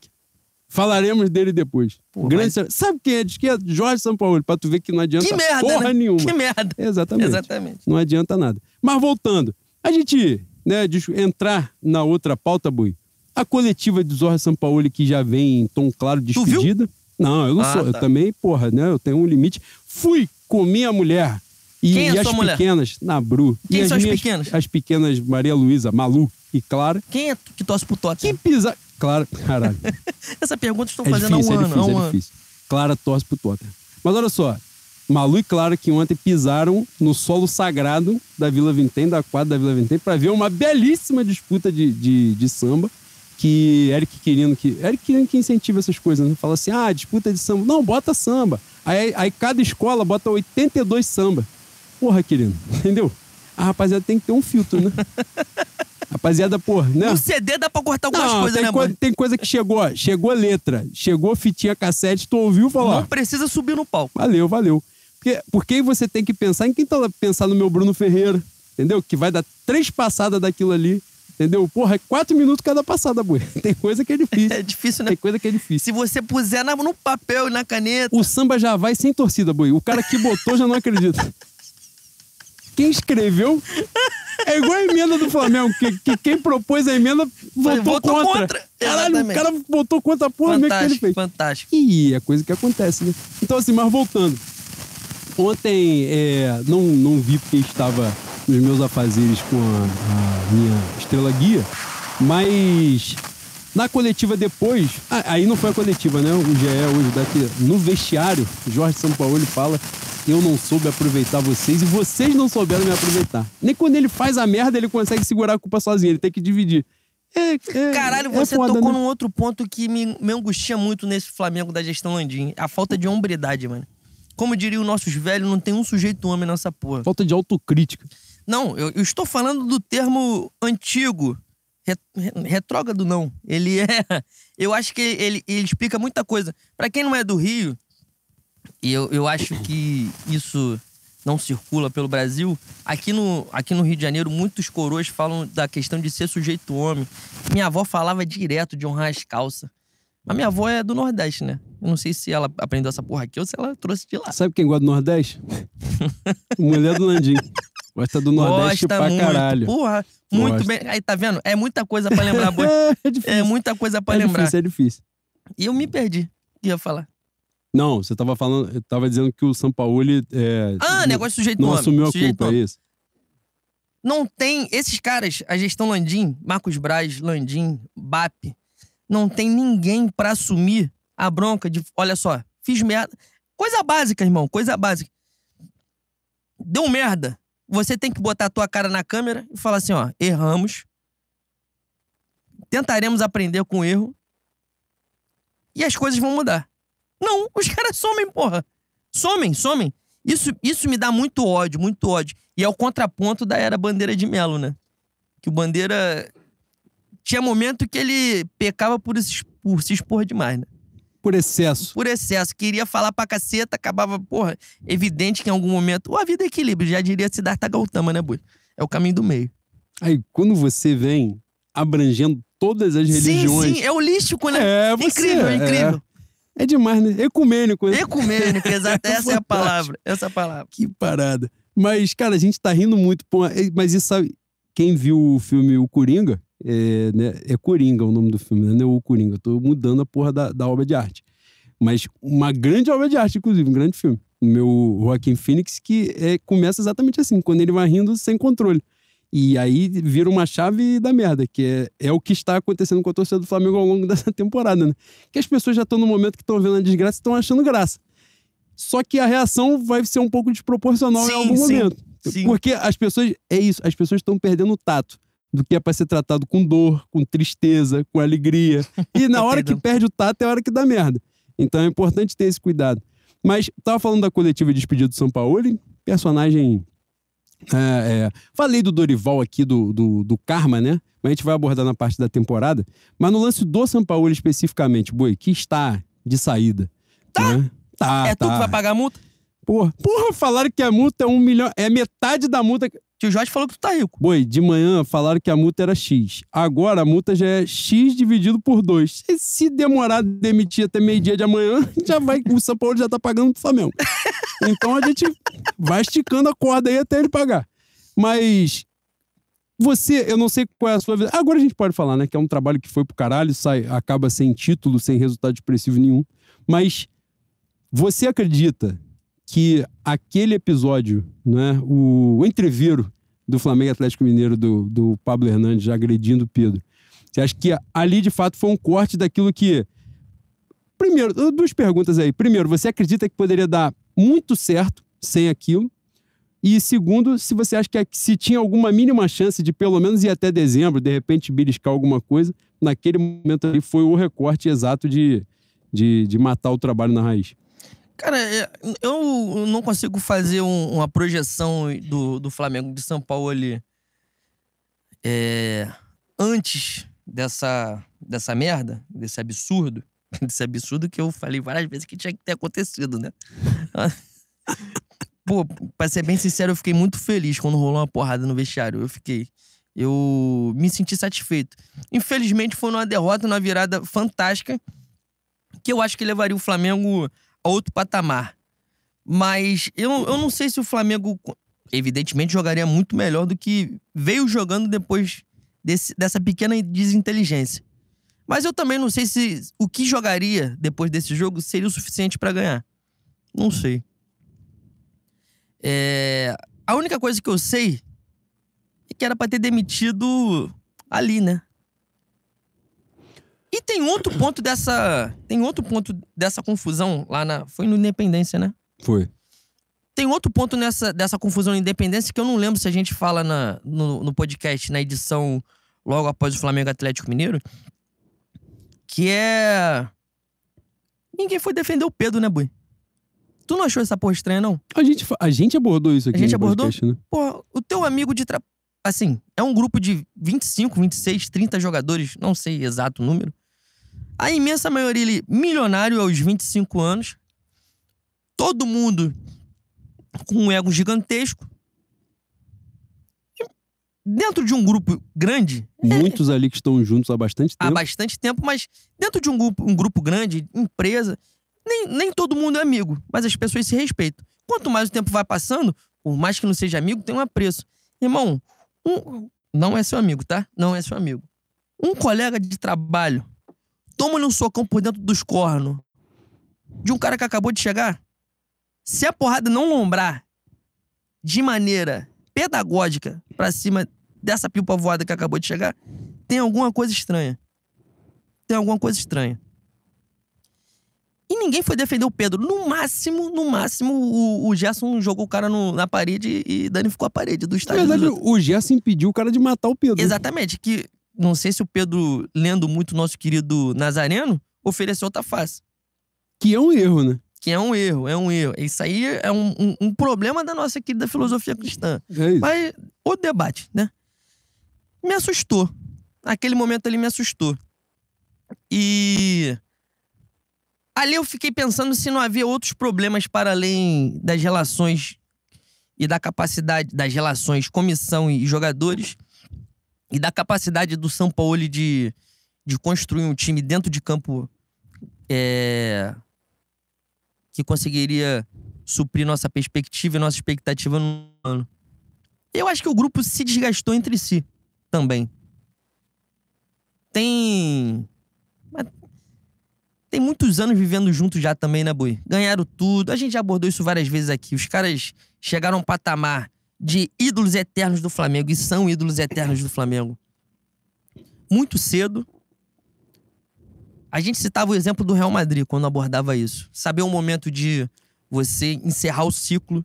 E eu acho que o Flamengo não aproveitou e hoje, acredito que com outro técnico, a gente poderia ser campeão nessa temporada. Mas a gente chegaria ao final da temporada tendo que fazer a mesma reformulação, mesmo tendo vencido. Porque o desgaste já já já havia, já havia desgaste de convivência. Porra, eu não sei, eu não sei os ranços que os caras têm, porque isso é uma, uma coisa da intimidade do dia a dia, né? Mas sei lá, porra. Pedro faz barulho comendo na hora do almoço, incomoda. Porra, ele mastiga de boca aberta. Sabe, essas porra, essas porra pequena aqui, caralho. É pequena aqui. Eu tô almoçando com o cara 10 minutos. Dois anos eu vou querer dar com, com inhame na cara dele. Vou tirar o, o prato do seu inhame, o inhame do seu prato. Ah, eu, eu agradeço. Se tirar esfregar na cara prato, dele, eu vou ficar entendeu? feliz. Eu não sei, mas eu tenho a impressão que esses caras estão acumulados, estão de saco cheio de estar junto. E tem, tem. Incrível, né? Tem o ônus de você ser campeão pra caralho. Cara, mas eu vou, De eu vou você ficar pegar gigantesco no clube. esse gancho que. Pegar um gancho do que você tá falando, te devolver. É nem como provocação, mas como reflexão mesmo. Até que ponto você acha, e aí, que era um dos pontos da. Da As da pessoas estão falando que eu pauta, mesmo falei essa porra do, do Pedro, ninguém ter protegido É porque nem sempre é você, né? Às vezes você dá passagem pra uma coisa superior e você é só cavalo, né? ele. Exatamente. Da, da, da Exatamente. E um médium inconsciente, né? Que não Exatamente, do você tá não, não sabe o que você falou, você foi um instrumento. É, Mas nesse caso específico, Boi, até que ponto você acha que contribui para isso também do elenco? A zona que é o departamento de futebol do Flamengo, né? Em que sentido? Nessa temporada, para essa temporada 2023, a gente falou muito da questão do Dorival, né? De bate no teto, não bate no teto e tal, enfim. Mas a forma como a coisa foi gerida, nitidamente, aí é outro ponto, né? Nitidamente, o Dorival era um profissional muito querido pelo elenco, né? Foi um cara que pega uma terra arrasada, que é o trabalho do Paulo Souza, que era um lixo horroroso, né? E consegue fazer um ajuste importante pra caramba, e aí ele tem todo o mérito, né? Ninguém jamais chamou o Dorival de entregador de colete, nada disso, muito pelo contrário. Ele foi importantíssimo, fundamental nos ajustes que ele fez. Tanto é que ele, um exemplo, né? Ele consegue fazer o Rodinei jogar bola a ponto de as pessoas pensarem assim, pô, será o Rodinei tinha que ir pra Copa, não tem outro lateral direito melhor que ele. Pô, o cara que faz essa porra, ele já tem que ser respeitado dentro do futebol. Mas, voltando. Dorival, que era um cara muito querido pelo elenco, é, era uma renovação até natural, embora a gente né, tenha falado aqui que o problema de não renovar, não renovar não era o problema. O problema era o substituto daquilo que você ia fazer. E aí, todos os erros de planejamento, né? De tempo de férias e tal, não sei o quê, e uma série de coisas que foram feitas errado. Mas, nesse aspecto específico, você pega um elenco que já era vitorioso, que vence mais dois títulos muito importantes, tira de uma forma abrupta ali é, um treinador que era muito querido por eles, traz um treinador que tinha perdido duas vezes para aquele treinador, né? Ele perde a final da Copa do Brasil e é eliminado na Libertadores de forma tranquila, né? Sem, é, no, tem, o- ele, na verdade, é contratado por, por 45 minutos da final da Copa do Brasil, o que é um negócio surreal. E que, para além do campo e bola, é, a- o papo que existia, né? É de que era um cara com uma dificuldade de gestão de grupo no Corinthians, né? E jogador se fala, né, Boi? Então, assim, você perde um cara que era um grande gestor de grupo, um cara que levou aquele elenco a uma conquista, a conquistas relevantes, traz um cara que vende, que não ganhou porra nenhuma e que ainda tinha problema onde ele estava, né? Até que ponto também toda essa estrutura, essa zona, e sai o Vitor Pereira em maio, né? Eu acho. Sai o cara em maio. Ali, naquele recorte que Vitor Pereira sai, é, o Flamengo já tinha caído na semifinal do Mundial. O, Flamengo não conseguiu ganhar a Taça Guanabara, esse ano. A Taça Guanabara o Flamengo perdeu. Ele precisava empatar em dois clássicos, ele perdeu os dois. Ele- é um negócio Fantástico, inacreditável. Perde estadual, perde a Recopa pro, pro. Opa! Perde a Recopa pro Del Valle no Maracanã, né? Nos pênaltis, faz um gol nos acréscimos e perde nos pênaltis. Perde a Supercopa pro Palmeiras. É, Nesse contexto, entra o Jorge Sampaoli, com todas as, as reticências né, que havia, é, pairavam sobre ele ali, principalmente de gestão de grupo, de, de relacionamento com as pessoas, não só de grupo né, de jogadores, mas de funcionários do clube e tal, enfim. É, e nesse contexto, até que ponto você acha que isso, toda essa sequência de merdas ao longo dos meses, vai minando também o dia a dia de trabalho dos caras? Para além da, da relação entre eles mesmos, assim, o ambiente de trabalho no geral. O que- ambiente fica uma merda, boi. desculpa te interromper. Não, mas é, Cara, já é pedi desculpa. Eu sou muito educado. A gente, a gente tem uma relação bastante educada. A gente se pede desculpa É. toda hora. É tipo com todo respeito. né? Sim, sim. Daí... Ai, eu falar merda, deixa eu falar. Mas- Essa questão, para além da falta de, de capacidade e da incompetência dos caras, tem a ver com a hombridade que eu tava falando. Pô, o Flamengo tá passando merda, tá, tá se fudendo desde janeiro. Desde janeiro. E não tem um cidadão do futebol, da diretoria, pra botar a cara, pra dar entrevista. Cai tudo no rabo dos caras, pô. É, é Gabigol, Fabrício Bruno, é Everton Ribeiro. Everton Ribeiro, acho que ele não sabe nem falar. Se pedir pra ele escrever um, um texto dissertativo com 30 linhas, ele não passa da décima. Ele não sabe, não- eu não sei nem se ele domina o idioma a esse ponto. Porra, não tem como, irmão. É, é, é questão, não é questão de profissionalismo pra mim. Não é questão só.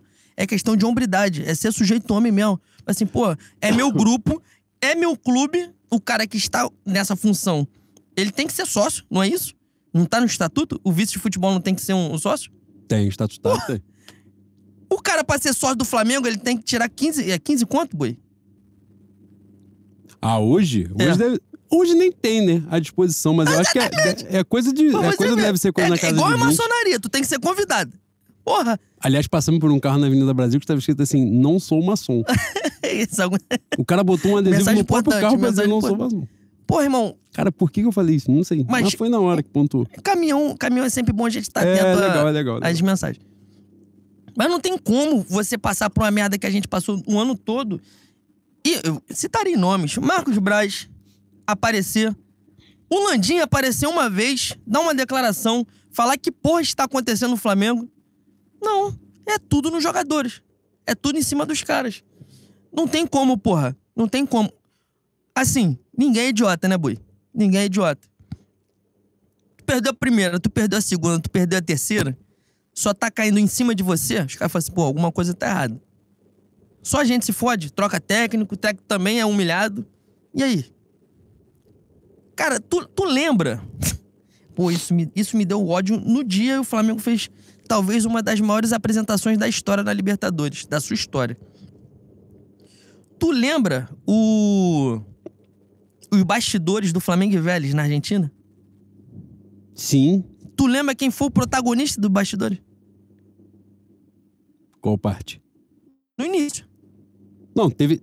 No, no caso do jogo do Vélez. Foi o Braz. O Sim, Braz. sim. Mas no caso do jogo do Vélez, teve questão de gramado e o caralho, né? Os caras sacanearam o gramado deliberadamente. Você lembra dessa porra? Eu- eu- isso daí foi emblemático na época, de os caras destruíram o gramado pro jogo e tomaram a coça. nós- nós- nós hoje vamos jogar na areia. Porra, e no campo do Fazenda aí, tomaram a coça. Mas é, também era o que tinha que fazer naquele dia ali. Era o que É o dava. que eles podiam fazer. Imagina num campo legal. Mas essa questão me pegou muito, porque, pô, o Flamengo estava bem, o Flamengo estava voando. Há um sacode de 4 a 0 na Argentina. Quem é o protagonista dos bastidores? O vice de futebol, que quando deu merda contra o Palmeiras, quando deu merda em 2021, não botou a cara.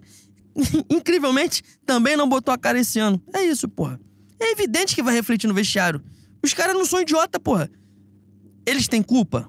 Tem culpa. Também tem culpa. O Gabriel tá gordo? Tá gordo, tá forte pra caralho. Sei lá, tá fazendo ponta de gogo boy em alguma boate no Rio de Janeiro. Ou tá Tá largando essa gostoso, porra ou também. é, ou tá largando. Enfim, tem culpa também. Mas, pô, sempre cai em cima dos caras.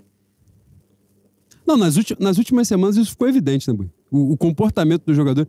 O Felipe Luiz, no, no sorteio da Copa do Brasil, ele fala, né? Quando alguém vai perguntar a parada pra ele, ele fala assim: não, a gente não tá autorizado a falar. Pô, é um direcionamento que o cara dá, né? Exatamente de que ao longo daquele período ali, os caras foram cansando, né? E essa é a verdade. É porque é exatamente isso. Toda temporada, a responsa dos problemas recai sobre os mesmos personagens, né? Sobre o elenco, sobre o treinador, que hoje é o São Paulo. É, ontem era o Vitor Pereira, da outra vez lá atrás foi o Paulo Souza e foi o Renato. A gente cansou de brincar né, sobre isso, inclusive de, de brincar, né? De, de fazer essa observação das matérias, né? Das matérias que eram idênticas, né? Os problemas de é, o elenco se, se empolga com, com a gestão, com o início de trabalho, com os treinos, se desgasta, problema de É bastidor. a mesma matéria. É a mesma porra que vai acontecendo. Fala assim, pô, o que que tem em comum nesse processo tudo? Entendeu? Tem, é óbvio, tá evidente que tem um problema de uma questão da gestão do elenco também. E aí você começa a recair sobre outros personagens do futebol. Assim, pô, qual é o papel que o Juan tem ali dentro? Qual é o papel Juan que o que é Fabinho você. tem ali dentro? Importante que se. Juan, que jogou muito mais bola que o gênio, maravilhoso, fantástico, né? Pô, Juan, cara, voltou pro Flamengo com, sei lá, 37, 38 anos. É, é angustiante, né? Tu olha pro cara e fala assim, porra, tivesse chegado três aninhos antes, né? Ah, eu a gente falei tinha de... sido muito feliz. Eu falei de rancor semana passada do Adriano. Eu que eu tenho de rancor do, do Juan também. Mas é esse brincadeira. rancor aí, esse rancor aí, eu acho injusto. Pô, agora a gente vai devagar pra outro Injusto, lugar aqui. injusto o quê? Juan? Porque ele não, ele não aceita voltar pro Flamengo da Patrícia Morim, que é difícil de você aceitar voltar mesmo, né? É complicado. Aquele momento ali era, era cadeia, era, era, um, era um ambiente saudável, né? Era, era Assis pegando camisa. Não, Assis foi, foi o ano anterior, mas é a gestão Patrícia Morim, né? É, cara, as pessoas têm noção de que o empresário entrou numa loja oficial do clube e começou a tomar camisa um empresário que era irmão do maior atleta naquele momento do clube. Teve esse pequeno detalhe, né? Tomou a Eu camisa esqueci, da Eu loja. tinha esquecido disso. Eu sempre vou pensar nesse episódio lembrando e tentando imaginar o vendedor ali. Imagina o vendedor, boi. Tu olhou, tu, primeiro tu tá assim, pô, entrou o Assis na loja. Aí tu, pô, pica, irmão do Ronaldinho Gaúcho. Do nada o cara começou a tomar a camisa e falou assim, não vou pagar. Pô, o vendedor naquele momento, fodeu, boi. Tu entrou em desespero. Tu fala assim, qualquer movimento em falsa aí, ó, O que, que eu faço? eu perdi meu É. emprego, pô. Qualquer parada aqui. Pô, eu chamo alguém, eu Inevitavelmente, deixo o cara vai se- embora. é, inevitavelmente o vendedor vai se fuder. Se eu cara. deixar o cara embora, eu vou pagar as camisas todas, entendeu? E foi nesse cenário aí, né, de, de Paulo Vitor saindo num carrinho de mão, no CT. Grande momento. É esse clube aí que o cara recusa. Então, assim, é um rancor legítimo? Legítimo. Mas, Mas esse, também você não me vê falar de amor. esse eu consigo Calma aí, levar. calma aí. Você não me vê falar de amor. Não me vê com chorumelas. Você não vem com chorumelas, com xixi de basoft. Porra. Boi, vou usar o exemplo do co-irmão. Mas também não chegou a processar porque faltou o dia da esteira, né? Que é foda também, né? Quem, vou- quem ouviu o último programa pegou o cenário, né? Vou usar- Processou o clube porque faltou a bicicleta, Vou usar, Porra. vou usar o exemplo é do co-irmão. foda, né? O co-irmão, É o é machão, o incaível. O gigante da colina. O gigante da que colina. tá roubando o América Mineiro aqui. Tá 1 a Em 0 tempo América? real. Não, mas tava roubando. Eles expulsaram o jogador do América. Tá 0x0? Eu acho que tá. O nosso querido Juninho, o Pernambuco, dizem as mais línguas que volta pra, pra jogar por dois salgados no gelé e um Guaracamp, né? Esse é amor. Rapaz, Esse é amor. esse eu Assim, não vou enveredar porque eu não sei o, o conteúdo do bastidor. Mas tem um jornalista muito bom, muito bom. Gol do co-irmão, 1x0 Vasco. Pô, a gente incrível, falou, mas já tinha acontecido. Quando eu falei aqui, já tinha acontecido. Cristiano Vasconcelos. O Cristiano Vasconcelos é o nosso querido jornalista Cristiano Vasconcelos, né? É? Acho É, que você falou que é. é, Acho pô. que é. É ele mesmo. Mas tem um jornalista vascaíno famoso que tem um ranço do caralho do Juninho que diz que isso é tudo conversa fiada. Então, é por isso que dizem, eu disse que dizem as mais línguas. Jornalista E eu bom, tá? é, Não é exatamente. conversa fiada, não. Eu, eu acredito que seja conversa fiada também, um marketing fudido.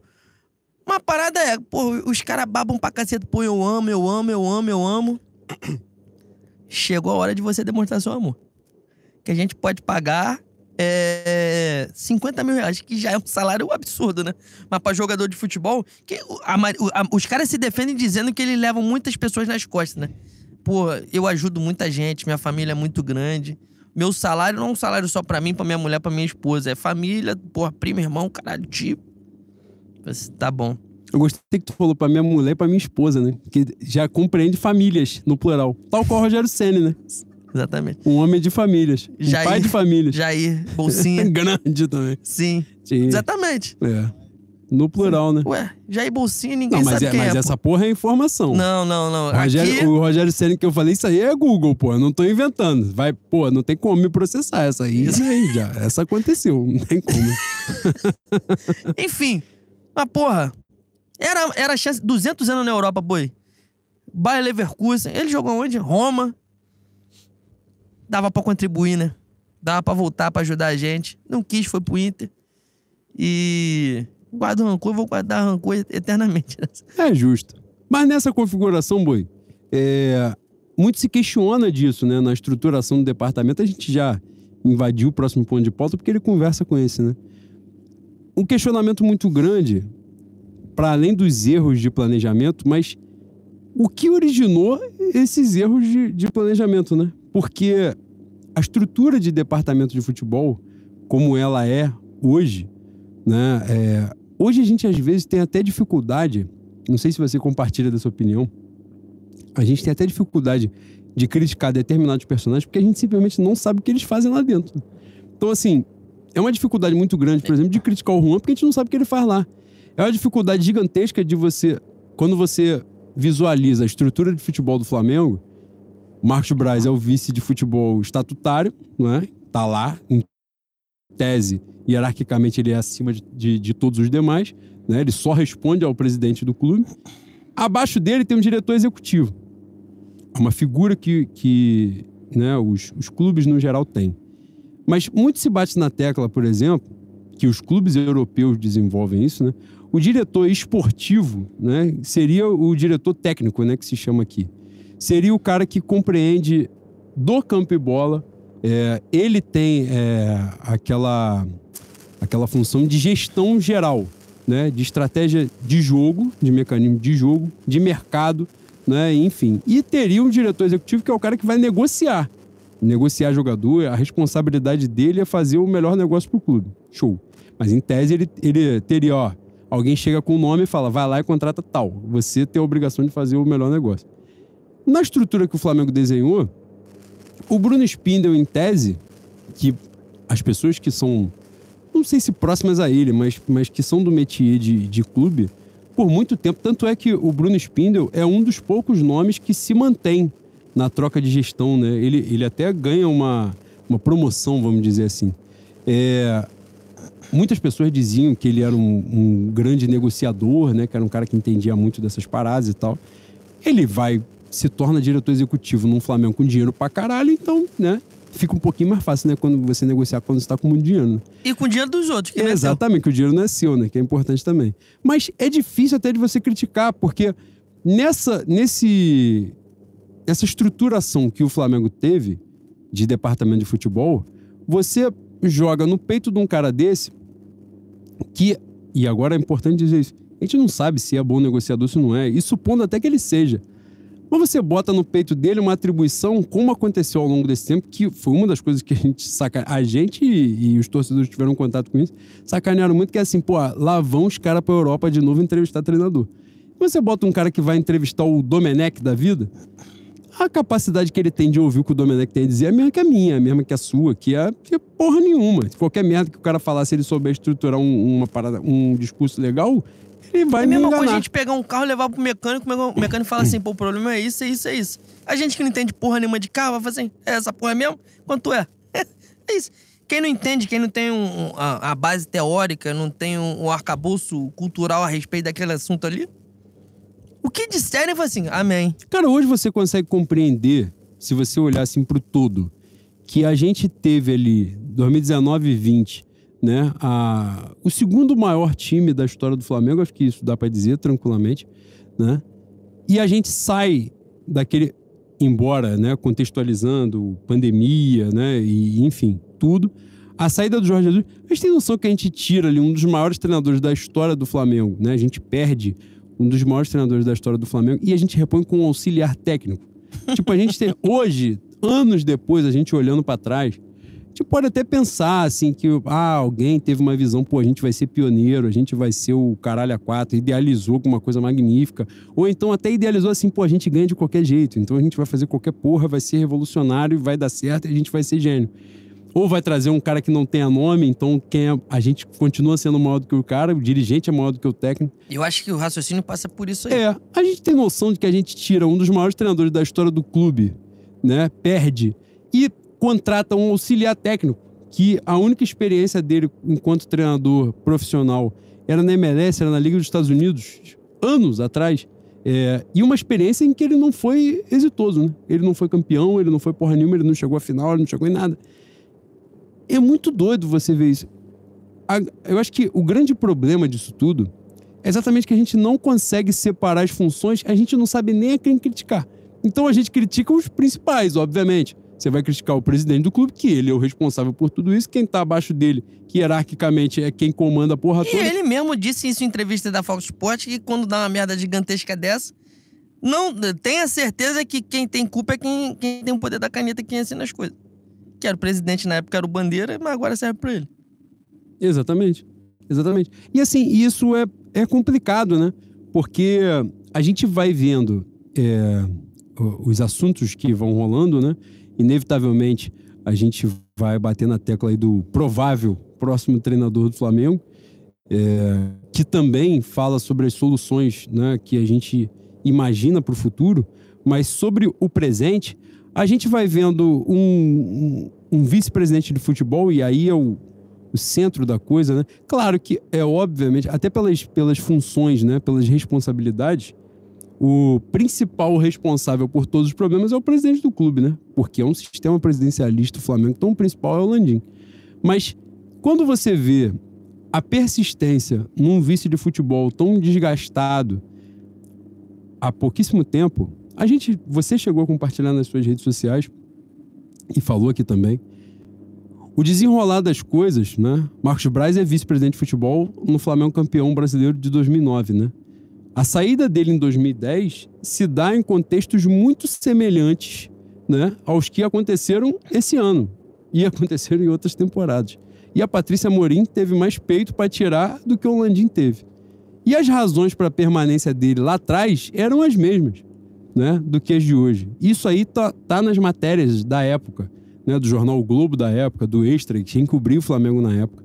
E, e a sensação, boi, para além das coisas que acontecem mesmo, que são óbvias, mas assim, a gestão, lá atrás, quando aconteceu, em 2019, 2000, 2020, né? Os resultados positivos do Flamengo, é, que recaem sobre o dirigente, né? E tal. E a gente olha e fica assim: esse tipo de gestão de elenco, gestão de grupo, de vestiário, que é, a primeira coisa que você joga para dirigente é o, o, dirigente que conhece futebol. É, é, a expressão mais merda que tem, porque assim, o que é conhecer futebol? Conhecer futebol de jogar bola, conhecer futebol de estrutura de futebol, conhecer de dinheiro, conhecer de quê? O que é conhecer futebol? Né? Balela. Então, assim, é um tipo de gestão de vestiário, de grupo, é uma gestão que não se sustenta no longo prazo. Que é uma parada da malandragem, né? O papo, a abordagem. A malandragem no, no, termo que não é o correto, né? É, noves fora. Noves fora questão, né, de de organizado e tal. E eu tô botando até isso de lado para falar sobre o Marcos Braz mesmo nesse momento. O tipo de gestão que ele tem sobre vestiário é um tipo de parada que não se sustenta no, no médio e longo prazo. E isso a gente já tá vendo, não só. É porque esse ano a coisa ficou escancarada. Mas na última temporada isso já acontecia. Os problemas, né, de jogadores que já tinham um distanciamento dele, os jogadores né, históricos, jogadores emblemáticos que já tinham problemas com, com o vice-presidente de futebol, né? É porque essa temporada porra escancarou, né? Do Gabigol xingar ele, né? Enfim, mas vários jogadores que antes, jogadores históricos como Diego, como Diego Alves, começaram a ser cada vez mais expostos e porra, ninguém é idiota, né? A galera vai vendo a cobertura jornalística que é feita, a, o tipo de matéria, o tipo de assunto que é vazado, que passa para as pessoas, né? Os jogadores não estão ali de bobeira, né? Então é um tipo de gestão que vai se desgastando ao longo do tempo, né? Mas a gente sabe, a gente lê, né? É, para além das coisas que a gente ouve, mas a gente lê nos meios de comunicação as razões pelas quais o vice-presidente de futebol permanece lá. E aí ainda acontece, né, para além de todo o desgaste que evidentemente está acontecendo, acontece como na última semana, né? O Leandro Campos, para quem a gente dedica esse programa, que a gente não conhece, não sabe quem é. Eu espero, eu espero até que ele ouça em algum momento que ele tenha contato com isso, porque é um privilégio poder, né? É, o Leandro é um entregador de, de aplicativo de, né, de comida e tal, enfim, que estava, e aí eu estou com base no relato dele, né? É, que estava passando pelo Barra Shopping lá e fez a reivindicação dele quando viu o Marcos Braz e foi covardemente agredido, né, é, como, como se pôde ver, né, como se pôde ver nas imagens que foram disponibilizadas. É, e aí um vice-presidente de futebol, um dirigente do Flamengo, agrediu na covardia, tinha outra pessoa, né, tinha outra pessoa com ele. Que não é, era o Bruno Spindel que não era o Bruno Spindel, era um, era um outro cara. Identificaram depois, né? Eu não sei o nome do, do cara, mas falaram, né? O nome querida, dele lá e tal. Minha querida torcida jovem achou o paradeiro. Rápido, né? Rapidinho. Fantástico, eles são fantásticos. E azar do cara, né? É. é isso. Mas assim. Eu espero que ele seja bom de desenrolo, boy. É, tomara. Vai ser necessário, ele vai. vai ser testado em algum momento. Praticou uma covardia com o torcedor. E a gente chega a esse ponto, boy, que eu acho que é o ápice do absurdo, né? Que é depois de toda a merda que acontece, com todo o poder, e aí sim para te passar a palavra, ainda descamba na semana de uma decisão, né? Com um dirigente do Flamengo agredindo um torcedor. Né? Um e... dirigente do Flamengo agredindo um torcedor. E ele vai para uma coletiva falar que o cara tinha cara de, de maluco, né? Acho que a expressão é cara Isso. de maluco. E a gente sabe bem, né? É, Por que, que é cara de maluco, né? Que é o mesmo motivo da, da, da nossa querida comunicação ter confundido, confundindo Adílio Andrade, né, Bui?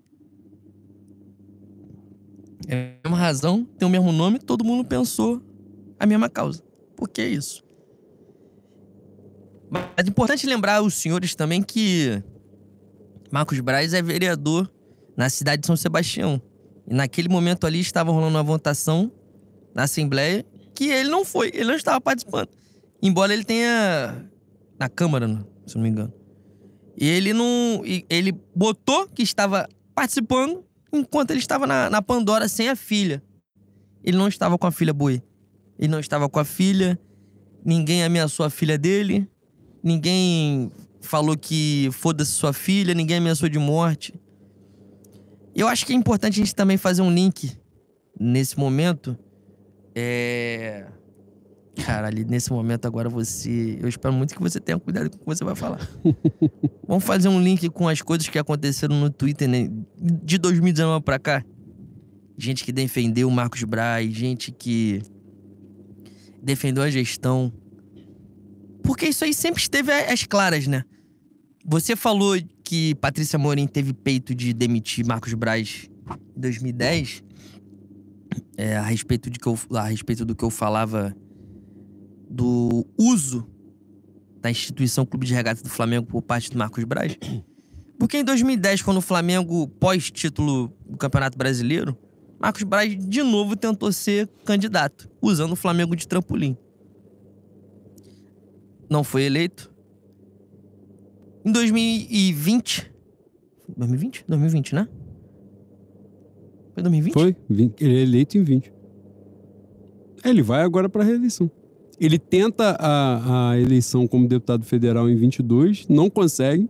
Em 20, E exatamente. agora o mandato Exatamente. dele atual é de vereador é que vai 20, até é, o ano que é vem. 20. Em 2020, ele se candidata de novo usando o Flamengo, agora com uma proporção muito maior, né? Campeão brasileiro, campeão da Libertadores, se elege. E em 22 ele tenta de novo. Então, porra, esse papo de que é muito Flamengo, que eu tô no Flamengo há muitos anos. E aqui eu vou fazer o termo advogado do diabo é, não não é usado corretamente por mim nesse momento. Mas até quem, quem algumas pessoas têm saudade e quando falam dele, falam de uma. É que o comparativo hoje em dia é, é sacanagem, né? O que esses caras estão fazendo com o Flamengo aí é, é, é coisa de, de garimpeiro, é coisa de, de, de vagabundo covarde. Mas o meu querido Bandeira também usou, né, boi? Sim. Então, a minha conclusão é: se você não tiver atento, e aí eu vou passar a palavra pra você, pra você falar, tirar do seu, toma cuidado, hein? toma cuidado que você tem muita coisa pra falar a respeito disso. Eu muito menos porque eu silenciei essa, essa rapaziada e eu e eu não entrei em embate. Até porque você tem, tem al- algumas frentes que eu não tenho, né? Ou que eu não assumo em, em rede social. Mas. É muito, pra mim é muito difícil diferenciar quem, quem realmente coaduna com as ideias, quem tá de sacanagem, quem só quer brincar.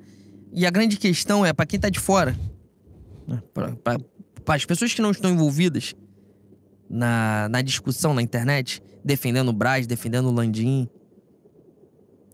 é muito importante estar atento à movimentação desses caras. Porque desde 2019, e, e falando de futebol, falando do caso dos garotos do Ninho, a gestão começa escolhendo o Abel Braga e o, o vice jurídico. Vice jurídico?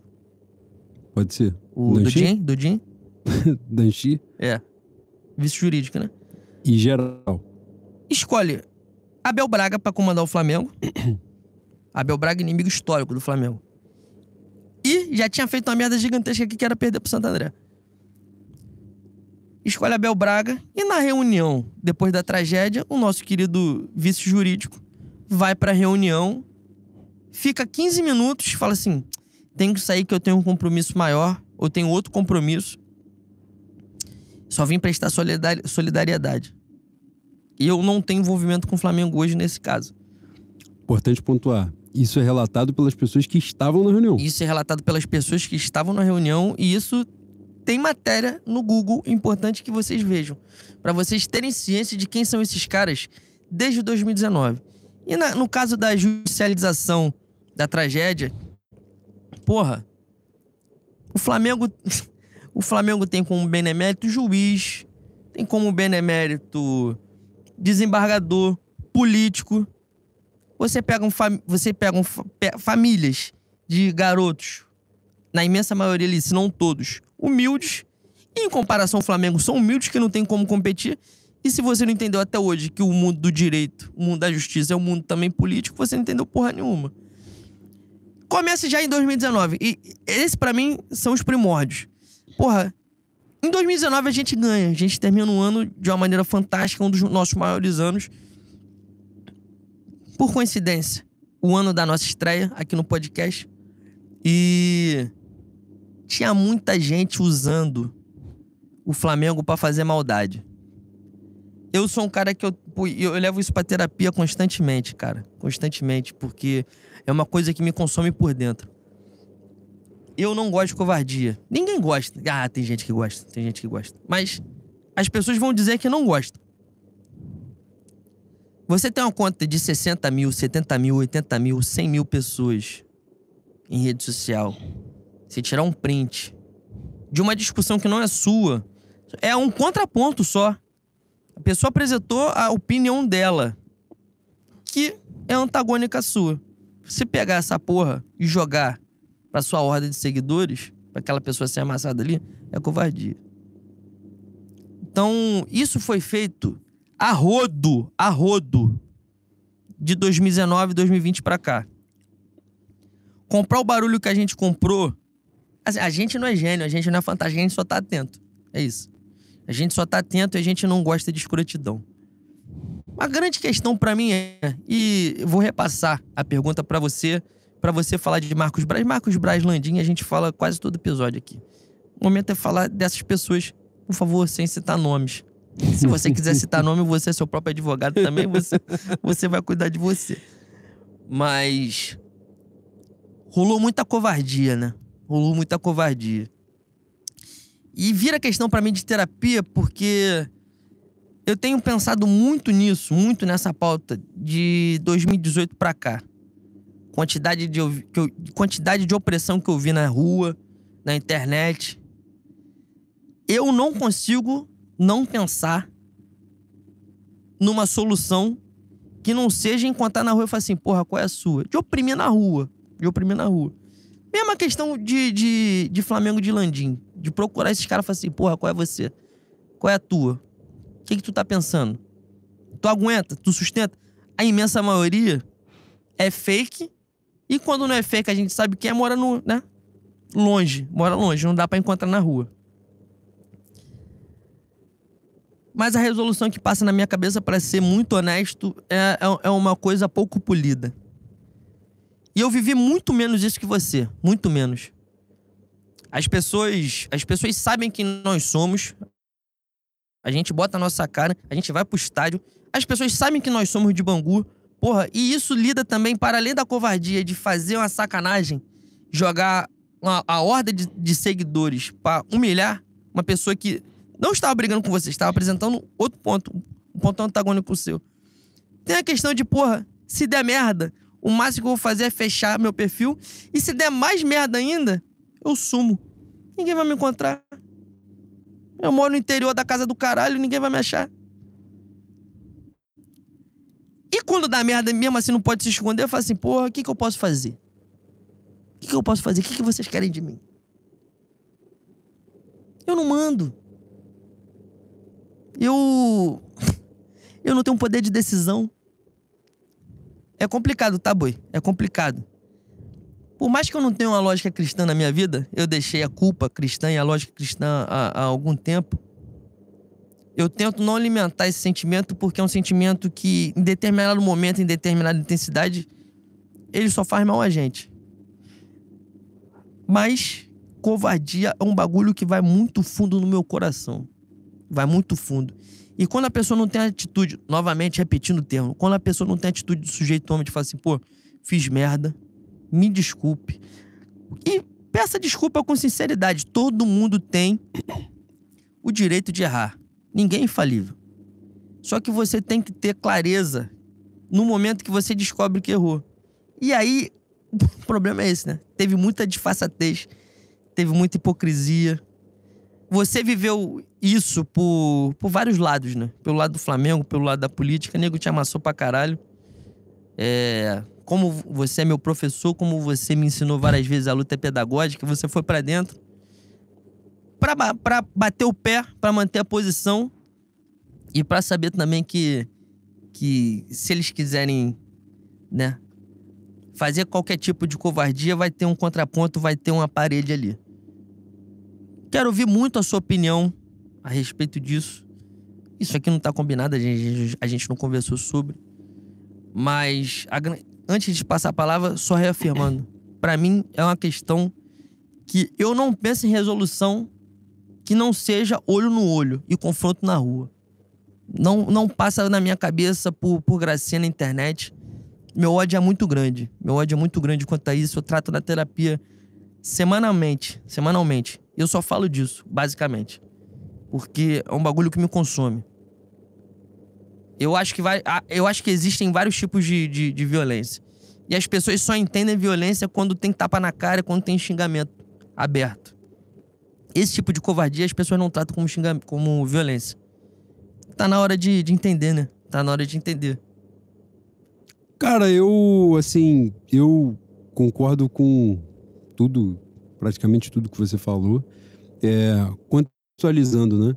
Ao longo desse período, eu, eu faço parte de um, de um coletivo chamado Flamengo da Gente, que, que se notabilizou por confrontar a gestão em toda a dificuldade que isso representava, porque quando é, você confronta uma diretoria de clube no momento em que o time está bem, que o time vence tudo, é muito difícil, né? Porque volta lá no início do, desse episódio, desse programa, dessa gravação, que é você dizer assim, porra, você coloca o torcedor numa posição que é cruel para ele.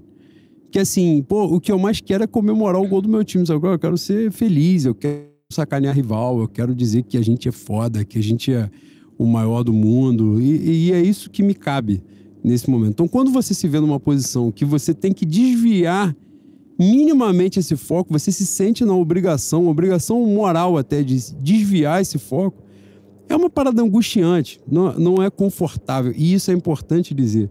É o lance de assim, né? Às vezes tem essa coisa, ah, eu dou contra e tal, não sei o que lá. Porra, isso não é confortável, porque o que eu mais quero é não falar desta porra. Entendeu? Eu não quero, eu não quero ter que chegar aqui e fazer uma campanha pra gente arrecadar 10 salários mínimos pro cara que era o vigia do ninho do urubu, pô. Entendeu? Que era o cara que tava lá para salvar os meninos, que ajudou a salvar vários. Infelizmente, 10 ele não conseguiu. Mas ele conseguiu bastante coisa. Foi um herói. Quem tinha que fazer essa porra era o clube, pô. E aqui eu vou até para um lugar que não deveria ir, mas entra nessa pauta. Eu vi algumas pessoas, pessoas queridas, né, minhas, de falar assim, pô, eu sinto que no Maracanã a gente não tem um engajamento suficiente na hora que canta a música dos Garotos do Ninho. Vou fazer uma confissão aqui, que eu não fiz em nenhuma live. Eu nunca canto essa música. Eu nunca canto. Sabe por quê? Porque eu acho que o papel da torcida nunca foi exercido. Eu poderia sentir muito orgulho, porque né, é, a, a campanha que o Flamengo da gente fez do Não Esquecemos, né, era exatamente por isso. Nós não esquecemos, né? Verdade, memória e justiça. Descobrir quem foi que fez, que ele se responsabilize e que a gente possa lembrar. Lembrar os meninos que se foram, que a gente possa ter um memorial para eles, que a gente possa honrar a história deles, a origem deles, a relação deles com o Flamengo. Mas, porra, no momento em que a bola estava entrando, que o gol estava saindo, que a gente estava comemorando o título, a galera se calou, pô. E, e, eu não tenho nenhum, não tô, não é nenhuma vaidade minha dizer assim, ah, eu estive em tal posição. Na verdade, eu olho para isso com vergonha, pô. Porque eu sou parte disso. Eu sou parte do todo, eu não sou o recorte, entendeu? Então eu olho com vergonha. Ninguém cobrou a diretoria. Até hoje, até hoje as pessoas falam isso. O que que vocês queriam que a diretoria fizesse? A diretoria fez não sei quantos acordos. Irmão, a diretoria não tem que negociar com esses caras. Quando chegou a defensoria, hoje eu pontuei isso numa, numa pequena discussão, nem era uma discussão, né? Porque era, era alguém que estava concordando, estava exemplificando isso.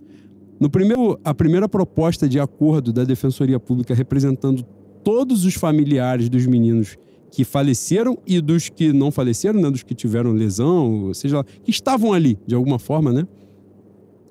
A primeira proposta em 2019 era um valor inferior ao valor do Vitinho. O Flamengo negociou isso, o Flamengo contestou isso. o Flamengo poderia imediatamente, o papel do Flamengo era imediatamente aceita, paga. Paga em um ano, paga, porra. Paga cebolinha. Vai pagar 50 milhões de rescisão. 50 milhões de rescisão em dois técnicos, em um ano. Pagou em abril, vai pagar agora, em setembro. 50 milhões de reais. Poderia ter pago lá atrás. Tantas coisas foram acarretadas ao longo desse período. E a gente, e aliás, a gente sempre pontuou aqui. A gestão Landim, que eu tenho oposição, porra, desde a hora que ele começou a respirar até hoje, dentro do Flamengo, eu acho, a minha visão, eu não sou investigador e tal, acho que eles não têm responsabilidade nenhuma sobre o acidente. Há uma semana de gestão. Que responsabilidade a gestão teria sobre a, tragédia? A responsabilidade da gestão é o trato com a tragédia. E aí, cara, foi uma coisa que envergonhou a instituição Flamengo. E isso é mancha que não se apaga. Não se apaga. O tempo pode passar, não se apaga. Não interessa. Se está até hoje, isso aconteceu em 2019, dia 8 de fevereiro de 2019. Se até hoje vocês estão discutindo esta porra, é porque vocês fizeram errado, porra. Fizeram errado. Não tem como ficar exaltando o clube que tem um bilhão, um bilhão e meio de faturamento, se você não resolver essa porra lá em 2019. Já era para ter resolvido. Pediu 50, paga. Pediu 100, paga, porra. Paga. 10 crianças morreram lá dentro. Paga, porra. Entendeu? E foca em outra coisa. Enfoca em respeitar a memória dos meninos. Entendeu? Tantos episódios grotescos aconteceram ao longo da caminhada, né? Missa que fizeram, porra, fizeram uma missa em memória dos meninos que os parentes não puderam ir. Fizeram uma missa e contrataram o fotógrafo particular com foto em branco e preto, pô, com dirigente, sem familiar. Então, assim, porra, é chafurdar na lama. E enquanto a gente estava ganhando, todo mundo ficava, porra, não, não sei o que lá. E eu, eu falo mesmo, confessei isso aqui, eu, eu acho que eu nunca falei isso no podcast. Eu não canto essa música no Maracanã. Eu não canto. Eu falo assim, isto é uma hipocrisia, isso é ridículo.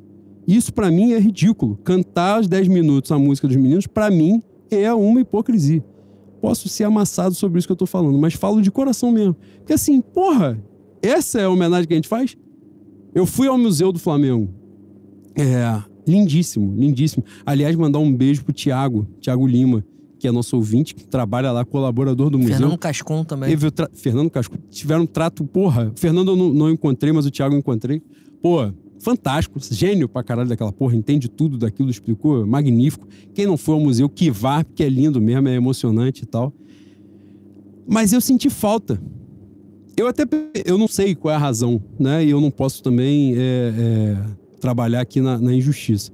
Eu não sei qual é a razão, não sei se é por causa do litígio, mas não tem nada sobre os meninos. Nada. Absolutamente nada sobre os meninos lá. Não sei se tem a ver com litígio, se é uma escolha institucional, e não vou, não vou me posicionar nesse sentido aqui. Mas é importante fazer essa observação. Não tem nada lá, pô. A, a, a sensação que dá, sensação no eufemismo, para eu ser gentil, para eu ser sutil, é de esquecimento, é de apagamento, pô. Se o, o coletivo do qual eu faço parte não faz uma campanha para ter aquele mural, quando você chega ao Maracanã, que vocês olham para a linha do trem lá, que tem um mural lindíssimo, com o rosto de cada menino daquele lá pintado, se dependesse do Flamengo, não tinha porra nenhuma. Não tinha porra nenhuma, ninguém sabia o que estava acontecendo. Essa é a verdade. A, a, visão dos caras, é a busca dos caras, a ação deles é para esquecimento, pô, é para apagamento do que aconteceu. E essa é a verdade. Não, não tô aqui, porra, inventando a pólvora, não. É a prática deles. E ao longo dessa E isso eu estou pontuando só a tragédia. Quer outros exemplos? Mole. Exclusão de off-rio. Excluíram os caras, limitaram o off-rio, que antigamente tinha, antigamente, até pouquíssimo tempo, tinha ao menos direito a voto, limitaram os off-rio. Aumentaram a mensalidade num percentual absurdo, em 200%, Exatamente. sem Antes, aviso prévio. É. Aumentaram a mensalidade, ou seja, excluíram os, que, os sócios do Flamengo que moram fora do Rio de Janeiro, não é, da, da vida política do clube, e isso acarretou na reeleição do Landim, um, um colégio eleitoral que tinha, salvo engano, a votação total da reeleição do Landim tem menos de 3 mil votos entre todas as chapas que estão ali. É inadmissível você falar, bater no peito o Flamengo, o clube de 42 milhões, 50 milhões de torcedores, seja lá o caralho que for, e chega na hora da eleição, 3 mil pessoas vão decidir essa porra. Já falei isso aqui, mas tem muita gente chegando né, na, na última temporada, pode ser que eu não tenha dito. Mas eu tive o desprazer de, em 2021, no dia da eleição do Flamengo, estar na Gávea. Não pude entrar porque eu não sou sócio, né? Mas eu vi, eu visualizei. A eleição de 2021 tinha uma semana que o Flamengo tinha perdido pro Palmeiras, uma semana. uma, um mar de gente vestido de roxo, sorrindo, com tudo isso acontecendo. Não era só a derrota pro Palmeiras. Era a perda de uma Libertadores e tudo isso que eu tô dizendo já estava acontecendo, pô. Exclusão de off-rio, judicialização. Boi muito bem falou aqui. É, quando a gente fala que o Flamengo não aceita, já tem a pauta da humanidade, é óbvio, mas tem a intenção daquilo. O Flamengo é muito mais forte que qualquer família daquela no judiciário. Muito mais forte. Se ele joga o confronto para lá, fala assim: ó, não resolvemos aqui, então a gente resolve ali. Aí quem é, porra, o juiz daqui? Leno. Porra, tô eu um desconhecido que é o juiz, o Leno. Pô, o Leno é meu, porra, né, do cara. Então é isso. A intenção, a grosso modo, é isso, pô. Então ele leva para um lugar onde ele é muito mais poderoso. Então vai ficar discutindo, reduz pensão, que era de 10, cai para 5 ao longo, do tempo, ao longo de todo esse período. E a gente vai ter um monte de gente.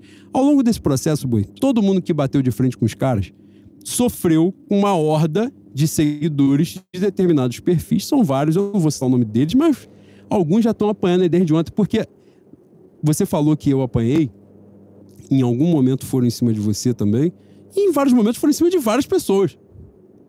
E todo mundo tem o direito de guardar. Então, quando chega agora que dá merda, ninguém tem a mão, ninguém botou a mão ali. Ah, você tem. E é importante que lembre. Não, mas eu não fiz, eu não fiz com essa intenção. Eu torço, eu não vou citar nominalmente, mas eu torço para que seja perseguido mesmo. Seja perseguido na rede social. Se foi encontrado na rua, seja perseguido porque é parte desta porra. E é uma parte angustiante, porque é uma parte que não ganhou nada que não seja é seguidor alimentou o porco e não vai poder assar. E isso que é foda. Porque incentivou essa merda e não ganhou nada com isso. Ganhou seguidor no máximo. Ganha seguidor porque é cômodo. Porque, por exemplo, porra, o time tá ganhando. Se tem algum, algum babaca ali que tá fazendo uma oposição, você vai lá e manda sufocar aquele cara. Pô. É cômodo. Porra, você, você tem 50 mil te babando e tem 10 te criticando. É mole. Na hora que virou o jogo, você, opa, eu não sabia. Não, você sabia sim. Você sempre soube, sempre teve lá. Essa rapaziada, por causa de seguidor, por causa de engajamento, por causa do retorno dessa rapaziada, defendeu o ingresso caro pra cacete. Defendeu a ponto de a gente chegar nessa brincadeira de uma Copa do Brasil. Final de Copa do Brasil, 16 milhões de renda. Do clube falam 26, porque né, Não, a 26 gente falou aqui da coisa contábil, no né? telão, Mas o que líquido pro Flamengo, 16. E a gente sai da Copa do Brasil e fala de preço de sócio torcedor. A gente tá dizendo, cara, sábado tem Flamengo e Bahia no Maracanã a gente está dizendo que o ingresso ficou barato. Para o sócio principal, para o público em geral, vou dizer, o ingresso está 70 reais o mais barato. Para o público geral. Porra, 70 reais o mais barato. É um ingresso barato? Para o Flamengo, que o Flamengo caótico da temporada, que não ganhou absolutamente nada, que só fez vergonha, porra. Isso está acontecendo há muito tempo. Se você não é sócio, você não vai ao jogo. Para você ser sócio, hoje o plano mais barato é o quê? Com, com desconto de ingresso, 60 reais por aí, 50 e pouco, 60 reais, não é isso? Porra, quem é que tem condição de dar 60 para pagar o sócio, mais o preço de ingresso que você paga? Mais isso, mais aquilo, mais o custo que é você ir a um jogo, você vai comer, vai beber. Porra, o estádio é inclusivo, os caras foram elitizando cada vez mais. Num clube de um bilhão de receita, qual é o percentual relevante de bilheteria, de estádio, de estádio, de sócio torcedor nessa receita gigantesca? Que lá em 2013, cara dizia, pô, o sócio torcedor é o dinheiro que vai integralmente para você contratar Os caras jogador. defenderam essa política recentemente, dizendo que a torcida do Flamengo é muito grande e 99% da torcida não terá oportunidade de ir no Maracanã. Defenderam isso para dizer que eles tinham acertado a precificação da final, que chegou, a gente falou isso aqui no último programa, chegou coincidentemente na última semana, quando a gestão foi humilhada no conselho pela primeira vez, o conselho que tudo que eles aparelharam, todos os conselhos do clube, quando eles foram esculachados na votação lá, que eles tiveram que votar contra a emenda que eles mesmos propuseram, para não serem mais humilhados ainda, né? deram um golpe no final. O ingresso não esgotou para uma final. Cara, para uma final de Copa do Brasil, a gente chegou na véspera do jogo, o ingresso não tinha esgotado. Isso é para destituir a diretoria toda, de ponta a ponta. Fala, porra, vocês são uns merda. Para além do que vocês são de ruins, de toda discordância, todas as opiniões que eu tenho, essa especificamente é incontestável. Vocês são uns merda. E os caras bateram nessa tecla. Tanto acertamos que o ingresso está esgotado. Porra, não esgotou. Na véspera, o sistema milagrosamente dá um bug que você consegue ter 10 ingressos de desconto para entrar. Isso foi difundido por rede social. Não sou eu que tô tirando do meu rabo, não, pô. Isso aí tá aí. É só buscar. Uma porrada de gente que conseguiu e tava lá aberto. Eu tava viajando, tava em São Paulo, inclusive, eu olhei e falei, que porra tá acontecendo? A gente tava lá com um monte de coisa pra fazer, eu não consegui me enveredar no assunto. Falei, cara, isso está rolando mesmo? E aconteceu mesmo, de verdade.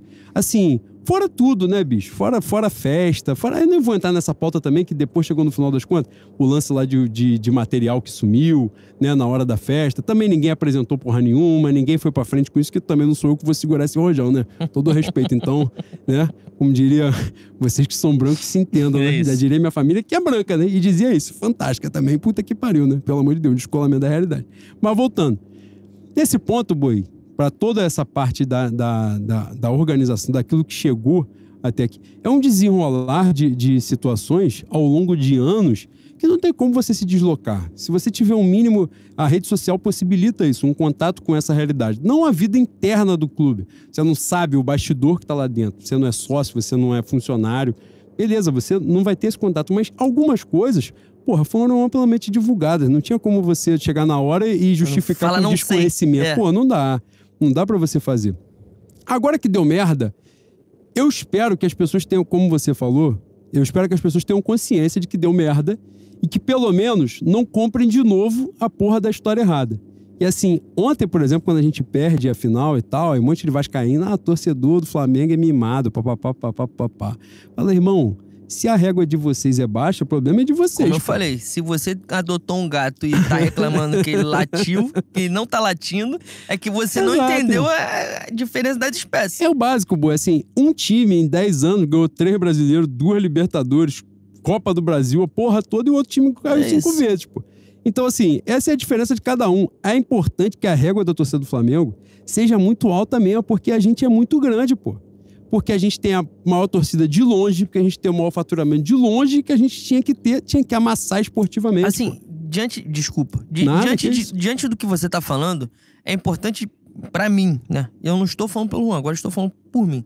É diante de dizer que o nosso problema não é com a opinião antagônica. Eu falei que eu não ia falar por você, acabei usando o nosso. Enfim, acredito que você corrobore com isso também. O nosso problema não é com a opinião antagônica. Nosso problema é com a covardia. É com a covardia. Você pegar a pessoa que está falando o contraponto do que você defende e levar pra uma horda. Pra ser humilhado, pra ser atacado, pra ser execrado. E importante dizer que quem começou com isso foi o Peruquinha. De... Peruquinha de Avejaneda, que eu tomei esporro Tomou. do Maltrício. Assim, não sei que ele não bebeu. Falou. Falou que é Será que ele falou errado de sacanagem? É, o cara da- Tu não. viu que ele acreditou na tua genialidade é, até o final. exatamente, ele falou assim, pô, será que ele está fazendo uma fusão de alvejante e avejanedo? Não, foi burrice mesmo, Maltrício. Uma burrice genuína. Mas essa rapaziada faz isso, né? Tentando, tentando imitar o nosso querido Peruquinha. E a grande questão é que, porra, irmão, a gente, a gente tem aqui. Vamos, a gente pode abrir nossos números? Pode. A gente tem aqui, em média, de ouvinte, negócio de, de 3 mil, 4.500, né? É. Por, por, por audição. Isso nas, nas plataformas de podcast, né? Agora com Isso. Com, com o YouTube, a, gente- a gente né, vai ter que refazer esses números. Mas no, no, no TikTok, porra, quem dera Juan fosse TikTok. Ah, Ou eu sim. seria muito feliz. No Twitter, no Twitter, Juan tem. Você tem quanto? 11 mil? 10 mil seguidores? 12.500. Puta que pariu. Juan tem 12 mil seguidores. Eu tenho. Cheguei a 5.300 hoje. Caralho, a gente tem responsabilidade. E assim, a gente não tá se babando, não. A gente fala muita merda aqui. A gente não tem problema de, de falar que errou, de pedir desculpa. Só que essa briga é com gente que tem 60, 70, 80 e gente que leva pessoas com muito menos número de seguidores a uma execração pública e não tem um pingo, um pingo de consciência nesse momento e fala assim, pô, errei. Errei. Errei de ser covarde. Não errei pela minha opinião. Todo mundo tem o direito de ter uma opinião Sim, merda em algum claro, momento. claro. E é esse o ponto. É esse o ponto pra mim. A minha questão não é que você defendeu o Landim quando a gente tava ganhando tudo. Não é que você fez gracinha com o Landim no Natal de 2022. Minha, opini... minha, minha questão não é essa. Minha questão é que você foi covarde, você foi filho da puta nesse momento todo, porra. É isso. Qu- Quando eu falo covardia, é esse ponto. Não é, que... não é opinião antagônica. Você foi um ser humano de merda. Você foi um escroto, você foi uma escrota. Chegou um momento que, se, se morasse no Rio de Janeiro, não tinha feito isso. Que as pessoas tinham encontrado. Você não tinha apanhado. Uma pressãozinha na tua cabeça você tinha levado. A pressão que você faz com teus seguidores, né? Pra execração pública de quem não concorda contigo. E faz há muito tempo. E é esse o ponto. Meu ponto é exatamente esse. É covardia. É, isso é violência. Isso é violência. Eu usei várias vezes aqui o exemplo do, do Will Smith, do Chris Rock, do Oscar, que aquilo ali foi para mim de uma violência gigantesca. O que o Chris Rock fez com o Will Smith, para mim, boi, se o Will Smith fosse de Bangu, não tivesse lanhado a, cara desse maluco de porrada na frente de todo mundo, ele ia chegar aqui e ia ter uma conversa com o geral. Falar assim, porra, o que que está acontecendo? Por que, que você não matou ele de porrada? Porque o que o Chris Rock fez, é, para mim, é inadmissível e, e é de uma violência gigantesca. As pessoas não entendem isso como violência. Se é esse o ponto, é essa a discussão, você só vai entender que o que você faz. Violência é agressão física. É isso, é agressão física, eu te chamar de filho da puta, de arrombado, é isso? É, é só assim que você. É, a, a, a, maneira de eu fazer com que você entenda que você tá dando um socão por dentro dos teus cornos vai ter que acontecer. A diplomacia, ela tem os seus limites de resolução. E eu acho que é um ponto frugal. É um ponto que chegou aqui, chegou aqui. Não vai se resolver no, no diálogo. Mas como eu falei, antes de passar a palavra para você. Deu merda. Deu merda. A maioria, as pessoas não conhecem a cara. Se descobrir a cara, mora no interior da casa do caralho, não tem como encontrar. E quando, dá, quando a água bate na bunda, fala assim, pô, eu não tenho dinheiro pra ir no Maracanã, não tenho dinheiro pra ir no Rio de Janeiro. Quando a, o, o, Flamengo vem jogar no meu estado, eu também não posso ir, mas faz um, um caminhão de merda. Ih, agora, agora foi tudo pro caralho. Faz um caminhão de merda. Faz um caminhão de merda. Faz, assim, porra, o Flamengo vem jogar aqui na minha, na minha cidade, no meu estado, eu não tenho dinheiro pra ir. Mas tá fazendo uma cara merda de covardia o, o ano todo, 10 anos. Enfim. É. Porra, que, que, alívio de falar sobre isso. Na moral. Foi bom, boi. Eu tô leve. Foi bom. Só não tô mais leve porque eu não tive a oportunidade de encontrar cara a cara. Mas, né? Exu é pai, Exu vai fazer os caminhos se encontrar se Deus quiser. É isso. Boi, tem um, tem um ponto pra gente finalizar a pauta corrente e passar pra pauta dos ouvintes. Porra, tem como você abrir o YouTube na nossa página. Você, dialogar com os ouvintes. Se eu abrir, vai fazer muito barulho. Tem pergunta? Você Não, é só pra, eu poder ir pro toalete. Eu ia fazer exatamente isso. É, então vai. Então é, não, abra aí foda. primeiro. Não, calma aí. Então você, você interage enquanto isso. Vocês acham que é, que é mole ficar aqui bebendo água, bebendo Domec? Dá vontade de mijar, tal qual o meu maravilhoso Moacir Luz fala no Samba do Trabalhador, que é músico também mija, né? Quando ele vai dar um intervalo, ele fala isso. Primeira vez todo mundo, que isso? Ele falou isso no microfone. Depois você entende, né? É uma hora e meia tocando ali, é cerveja, é água, é porra, é suor. Fala assim, irmão, o músico também é gente, né? Mas abre aí, pelo é amor de Deus. É importante. Não, eu vou abrir lá fora porque vai fazer barulho no eu, primeiro Você vai antes de mim? Vou. Puta eu vou. que pariu, então vai lá. Vocês estão aí, vocês estão ouvindo. Algumas pessoas estão reclamando que, que eu dei porrada. Eu dei porrada mesmo, mas eu também sou italiano, igual a Juana. Deu porrada no microfone? Dei porrada no microfone. É foda. Vai, eu vou rapidinho. Pô, meu contra-teórico tá perguntando aqui se o Pix dele. Meu contra-teórico fez Pix, tá? Mas ele ganha em dólar. Aí ele é rico também, pra ele não faz diferença. Eu vou. Vanessa, o microfone ainda tá ruim? Caralho, será que os merda ali. Ô, Will, tem como você ver se tá saindo legal aqui? Ó, tá cheio gostosinho. Não sei se é o meu, não sei se é o do Renan, do Juan. Melhorou? Foi. Eu, eu dei uma porrada sinistra aqui. Me perdoem. É, olha só, quando quando a gente for passar esse áudio pro, pro Spotify, tem, primeiro tem que tirar essa, essa merda que eu tô fazendo aqui. E segundo, ver o, o que eu falei ali deu, deu interferência.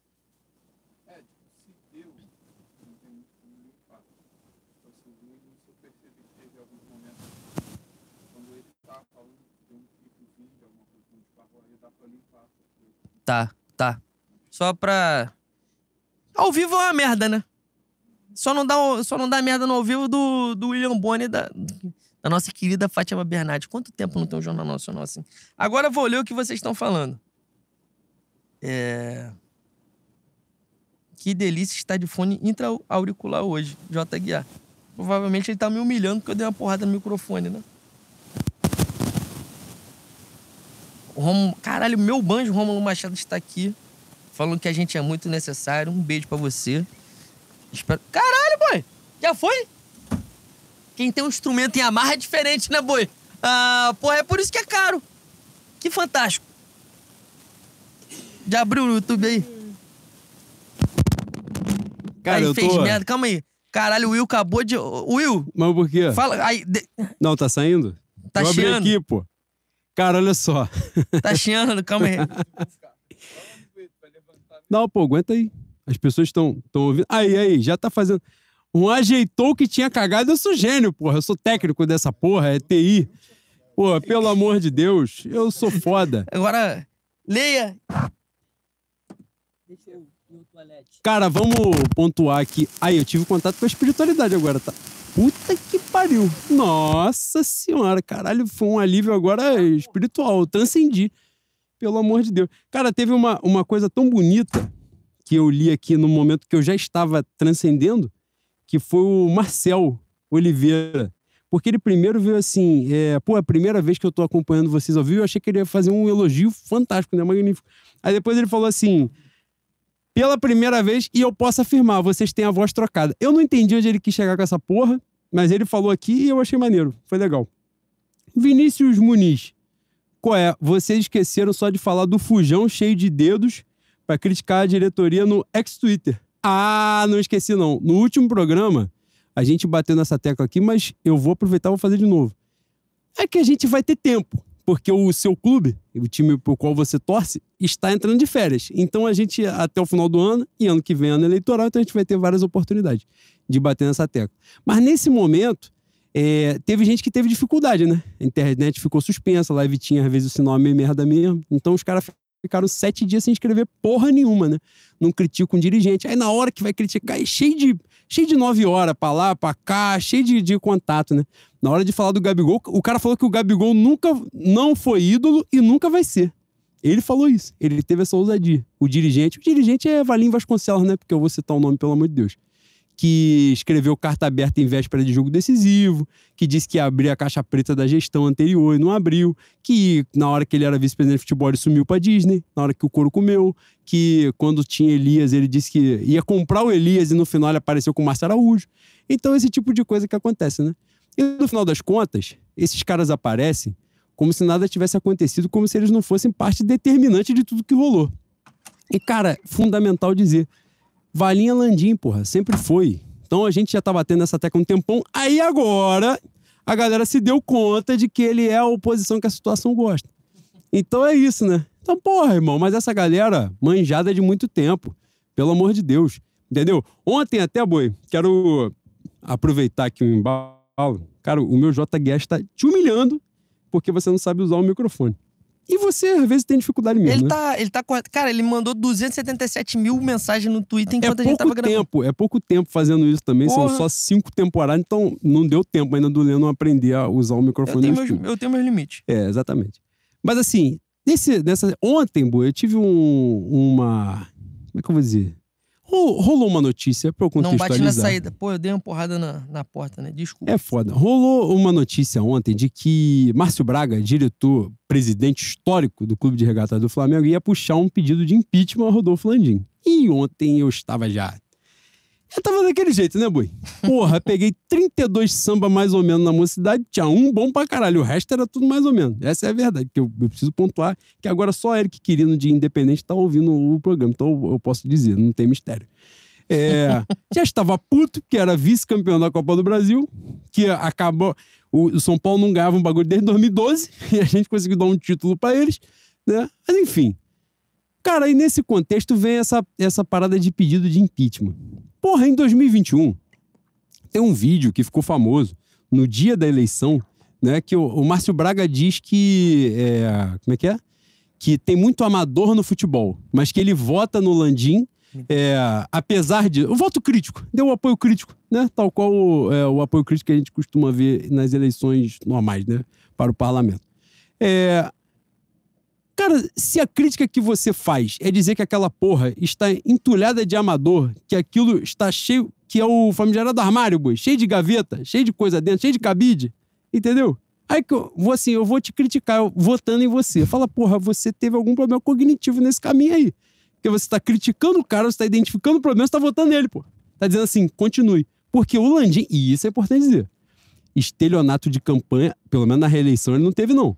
Porque, primeiro, porque ele não foi a debate nenhum, né? Que é importante pontuar. Ele não foi a debate nenhum, então... Igual, igual uma certa pessoa, né? Se você não tem oportunidade de falar, você não tem como mentir. É, Tem isso, né? e nem fala merda. Você não fala merda. Se você não Incrível. falou nada, você não fala merda. Nesse cenário aí, as poucas coisas que o, uma das poucas coisas que o Landim falou na campanha da reeleição foi exatamente exaltar o Marcos Braz, pô. E dizer que ele era peça-chave, fundamental na gestão dele.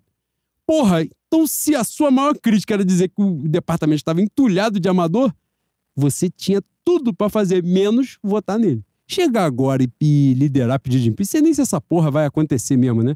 Ou se foi só daquelas orelhadas antigas. Ah, irmão, todo respeito, né? É tirar todo mundo pro otário. Respeito pra caralho a história que o Márcio Braga tem no Flamengo. Essa camisa, a democracia começa Ei, pelos é, mulambos. falando nisso, falando nessa camisa, tu não Diga. quer me dar outra, não? De um número maior que, que, que você me deu, tá Ficou apertadinho. forte, né? Ficou forte, né? Não, eu engordei. Caralho, ele eu tá dei outra foda, porrada. Ele tá deu- foda, ele tá foda. É... Cara, eu respeito muito a história de Márcio Braga no Flamengo, mas é tirar todo mundo pro otário, né? Num contexto desse, né? Quando você critica o Landim, aliás, aparece no- nas redes sociais assim: então você quer a Patrícia de volta, você quer o Kleber Leite falar, eu vou contar um segredo pra você. A rapaziada da Patrícia, do Kleber Leite, do Edmundo Santos Silva e do Caralho A4 está todinha Exatamente, exatamente. Incrível, né? Você Como é é que um são as merda. coisas, né, amor? Como é você que é são um as merda. coisas do Pra eu mundo? te contar uma surpresa, você é um bosta. Entendeu? Você não entende o que você tá falando. Então você é a favor do bandeira, fala, porra, você é burro. Aí você é burro. É outro tipo de burrice. Caminha por um outro caminho. Nosso querido Tosa tá na live, tá? Gênio. Fantástico. Maravilhoso. Isso já está preparadinho para receber Adenor Bach já sábado no Maracanã, Flamengo e Bahia. Ô, Tosa, aproveitando que ninguém ouve essa merda, próxima vez que o Peruquinha falar com você, manda ele tomar no cu. Não, vamos falar. Ô, tu serinho, ouviu, serinho. ouviu o último programa? Porque você tinha lido no dia e Sim. se manifestou aqui. Sim, sim. A gente. é Importante pontuar isso. Mas, Boi, pra gente passar pra pauta dos ouvintes, o último ponto de, de pauta era sobre o provável futuro treinador que vem aí. Mas eu acredito que na pauta dos ouvintes tem alguma menção a ele. Não sei, que eu não vi. Ou você já quer falar antes da gente falar A aqui da gente, pauta a gente meio de unicamente, a gente abordou aqui já, né? É importante, né? Então vamos rapidamente? Sim. Cinco minutos Cara, falando quando- do tema. Quando você vem de, de rosto, assim, quase como um, um Jô Soares, um Te mistura. pega aqui, com... ó, dinâmico. Sim, sim. Você, Silvio Santos, Luciano Huck e o menino da Record, que eu esqueci o nome dele. Rodrigo Faro. Rodrigo Faro. É, Caralho. Hoje não, Faro. Hoje não, Faro. Ah, caralho. Ah, Não, mas ali ele. Aí o vagabundo entra boi dando Gênio, um tá? mortal, dando um mortal. Falei, que porra é que que tá acontecendo, mano? É fantástico, é fantástico, fantástico. Essa aí, essa aí do Vai Dar Namoro é coisa. Não, tem parada que constrange. Não dá pra tu ver. Tu fala assim, mas essa porra foi armada. Igual o João Kleber. Tu fala, foi armado. Não é sincero. Agora, voltando aqui, boi. A, a gente não tá acompanhando na, no Twitter aqui se teve alguma atualização, pelo menos eu não estou. Mas tudo indica que o nosso fantástico Adenor Bach já está inclinado. Inclinado. Inclinado. Tá- comprou um saquinho de eufemismo na, na Inclinado. Uruguaiana, Não, você? calma aí, calma aí. A aceitar. Já ficou meio óbvio que ele tá Ah, inclinado. caralho. mas tá inclinado a já aceitar agora. Pra vir agora pra planejar Ele vai escalar o time pra domingo. Pra sábado, no caso, joga sábado. E já estão esperando, né? é, O rebote, né? Pra poder anunciar. Boi, é, teve uma matéria hoje. Que, pô, a gente ia falar do novo treinador, mas, mas é, tem que dar, né, Boi? Que é um contexto de despedida, né? Que é assim, os caras estão com dificuldade de dizer adeus, Boi, pro atual. Tu quer ensinar a dizer adeus?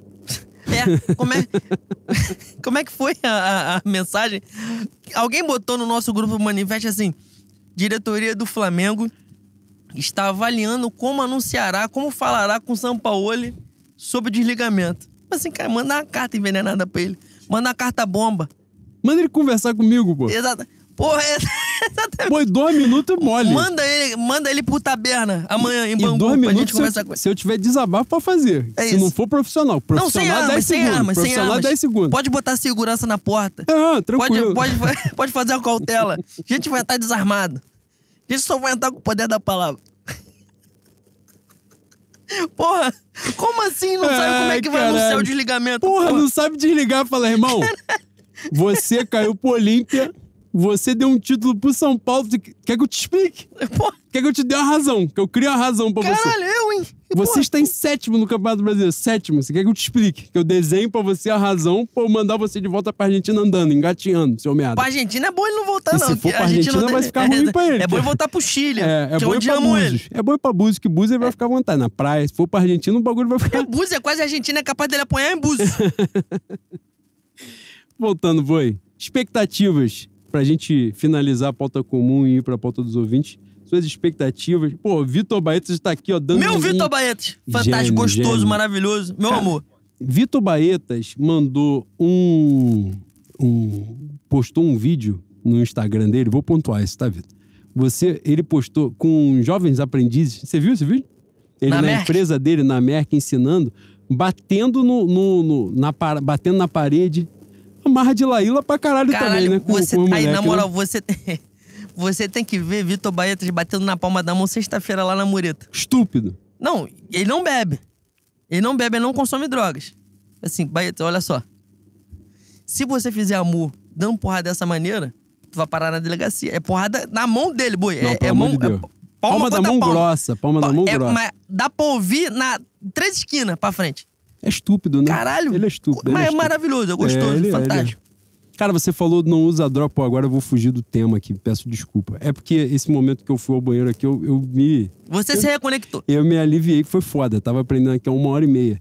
Mas ontem, Eric Quirino, que está na live, posso fazer um desabafo com ele? Faça. Pontualmente, que ele, nascido e criado, né, na região. Hoje não está mais ali, mas é dali, né, da natureza dele. O avô dele, fundador da escola de samba, do Grêmio Recreativo Escola de Samba Mocidade Independente Padre Miguel. Ontem, Maria Luísa e Clara estavam pisando pela primeira vez no solo sagrado.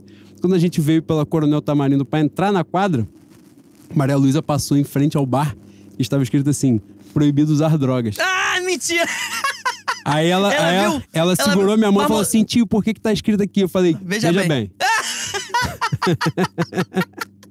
É, mas tiraram aquela faixa de proibidos. Pô, essa, essa é a maior faixa da história da humanidade. Proibido usar crack. Não, essa tinha, não, não, essa não, tem mais. Proibido usar drogas e, e entrar de chinelo. E entrar de. Que são duas coisas equivalentes. Usar droga e entrar de chinelo. Duas coisas equivalentes. Fantástico, é fantástico, importante fantástico. Mas, Cara, alguém perguntou aqui, ó. Leno, avisa o Juan que os sambas para o bloco de ontem estavam muito bom. Agora pra escola de samba já é outro rolê. Pô, que pica. Lucas Guzmão. Que safado. não, tinha um que era bom. Porra, eu, eu vou falar merda, eu vou me fuder. Vagabundo vai ver isso aqui e vai me fuder na escola. Mas olha só. Pô, pior que era o samba que, que foi maneiro. O samba foda de ontem foi esse. Porra, os caras fazem camisa pra. Eu vou fazer essa crítica aqui porque é justo de fazer. Pô, os caras. A camisa pro samba é rosa, boi. Rosa? Na mocidade. É foda, né? Cara, você me Fala lembra. assim, pô, vamos conversar. Fala assim, quem teve essa ideia? Perguntou pra alguém, falou assim, pô, olha só, tive uma ideia. E se todo mundo entrasse vestido de verde e rosa na mocidade pra disputar o samba? É difícil, né, boi? É difícil. Sabe quem tá aqui na live? Quem? Eu acho que é o Nelson. Nelson Campos. Ah, para, para. Teve cá, 50, tá? É de galo pra cima que você tá forte. Eu não, eu, não vou, eu não vou ler o que ele escreveu aqui, não. É brincadeira. Para, para, leu, para, para, leu. para, para. Vamos, passar pra outra. Vamos prosseguir. é- essa, Expectativa sobre Rapidinho. Adenor, pra gente passar pra pauta dos Adenor, ele vai ser meu marido, meu pai, meu filho, vai ser tudo ao mesmo tempo. O Alfa Ômega, o Cordeiro de Deus, o Leão de Judá, o Rabi, o Nazareno, ele estará tudo. Estará tudo nele. É, a gente vai tempo, né? Assim, agora a gente brincou aqui nesse final, antes da pauta dos ouvintes, mas ao longo dos próximos programas, a gente vai ter tempo para abordar as expectativas sobre, sobre a possível, né, barra provável chegada do Tite, pelo menos até agora, até este momento, é, não foi confirmada, né? Mas tudo indica que, que deve acontecer. É, Então, assim, a gente vai ter tempo para falar sobre isso, sobre as expectativas, sobre já vou adiantar isso, não vou falar sobre o tema, mas adiantar. Acho que alguns rótulos são colados nele de forma injusta. E, porra, me vejo numa condição difícil, né, Boi? De- Nosso de- Fernando Cascon tá aqui, tá? Tá aqui, um beijo pra ele, gênio, maravilhoso. Cara, isso que a gente tava falando aqui de Flamengo, né? Das coisas que dão errado, que é importante a gente dizer. Mas é maneiro pra caralho a gente falar das coisas que dão certo também. Fernando Cascon e, e outros, né? Mas ele que está aqui conosco, direto compartilha, né? na- nessa iniciativa do Museu do Flamengo, no qual eu tive a honra de, de poder ir lá, como eu falei. Cara, boi, você sabe, né? Porque a gente, eu até falei aqui rapidamente no último programa. Eu fui ao museu no dia e encontrei Adílio. Eu tive esse privilégio, uma coisa, né? Tipo, Adílio uma e- divindade ali e- naquele momento. Uri Geller, né? Não, o Galera não tava Não? lá no dia, não. Mas o, o Fernando Cascon, assim, é importante a gente pontuar. Essa iniciativa do museu, né? Eu vi alguns, algumas postagens dele de rede social, né? De crianças é, indo lá, de crianças das escolinhas do Flamengo, crianças de escolas públicas, né? Cara, esse trabalho educativo, pedagógico, né? Dessa inserção. Aliás, acho que a gente já falou aqui isso em outro momento jogador que chega no Flamengo, né, todas essas questões, as pessoas tinham que passar por aquilo ali, ter contato com a história do clube, entender como é que a coisa funciona. E, porra, esse contato da criança, das crianças, com, com a nossa memória, com aquilo que tornou, que criou a gente, que construiu a nossa caminhada, é importante pra caramba. Então, um beijo pro, pro Fernando Cascon e para todos os, os demais que trabalham com ele, mas em nome dele. Obrigado, tá, querido, pelo trabalho que você faz. Certamente você é um dos nossos, né, dos que amam o Flamengo incondicionalmente, dos que se doam pelo Flamengo, que é importante dizer isso, que a gente sabe as provações que os caras passam para poder estar ali, né, mas o, o privilégio que é poder estar ali dentro. O, Fala, cara. o Thiago, Thiago tá mandando pra gente aqui no nosso grupo alguns prints. De Rafael? De Oliveira. O nosso Rafael Oliveira. Que em algum momento foi o nosso bicheiro, né? Caralho, doou muito pra gente no manifesto, boi. Deixou a gente rico. Adílio Andrade, que você encontrou no Aí museu. é foda. Tu consegue identificar É foda, é Adílio? Não difícil, é consegue, né? difícil. Igual nossa, nossa diretoria de comunicação.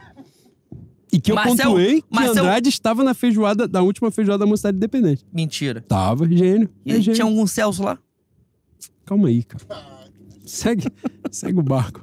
Era Adílio Real ou do Copa Oficial? Marcel Oliveira. Caralho, tu vê, né? Pra tu ver como é que marca, né? E ninguém foi demitido, ninguém Meu, morreu, meu, ninguém fez nada. meu conta teórico diretamente do Canadá ou de Chicago. Pô, é muito rico, ele tá ganhando em dólar de qualquer maneira, eu não sei se... É isso. Ele está com a conta teórica. Em algum momento. Em algum momento, nesse momento.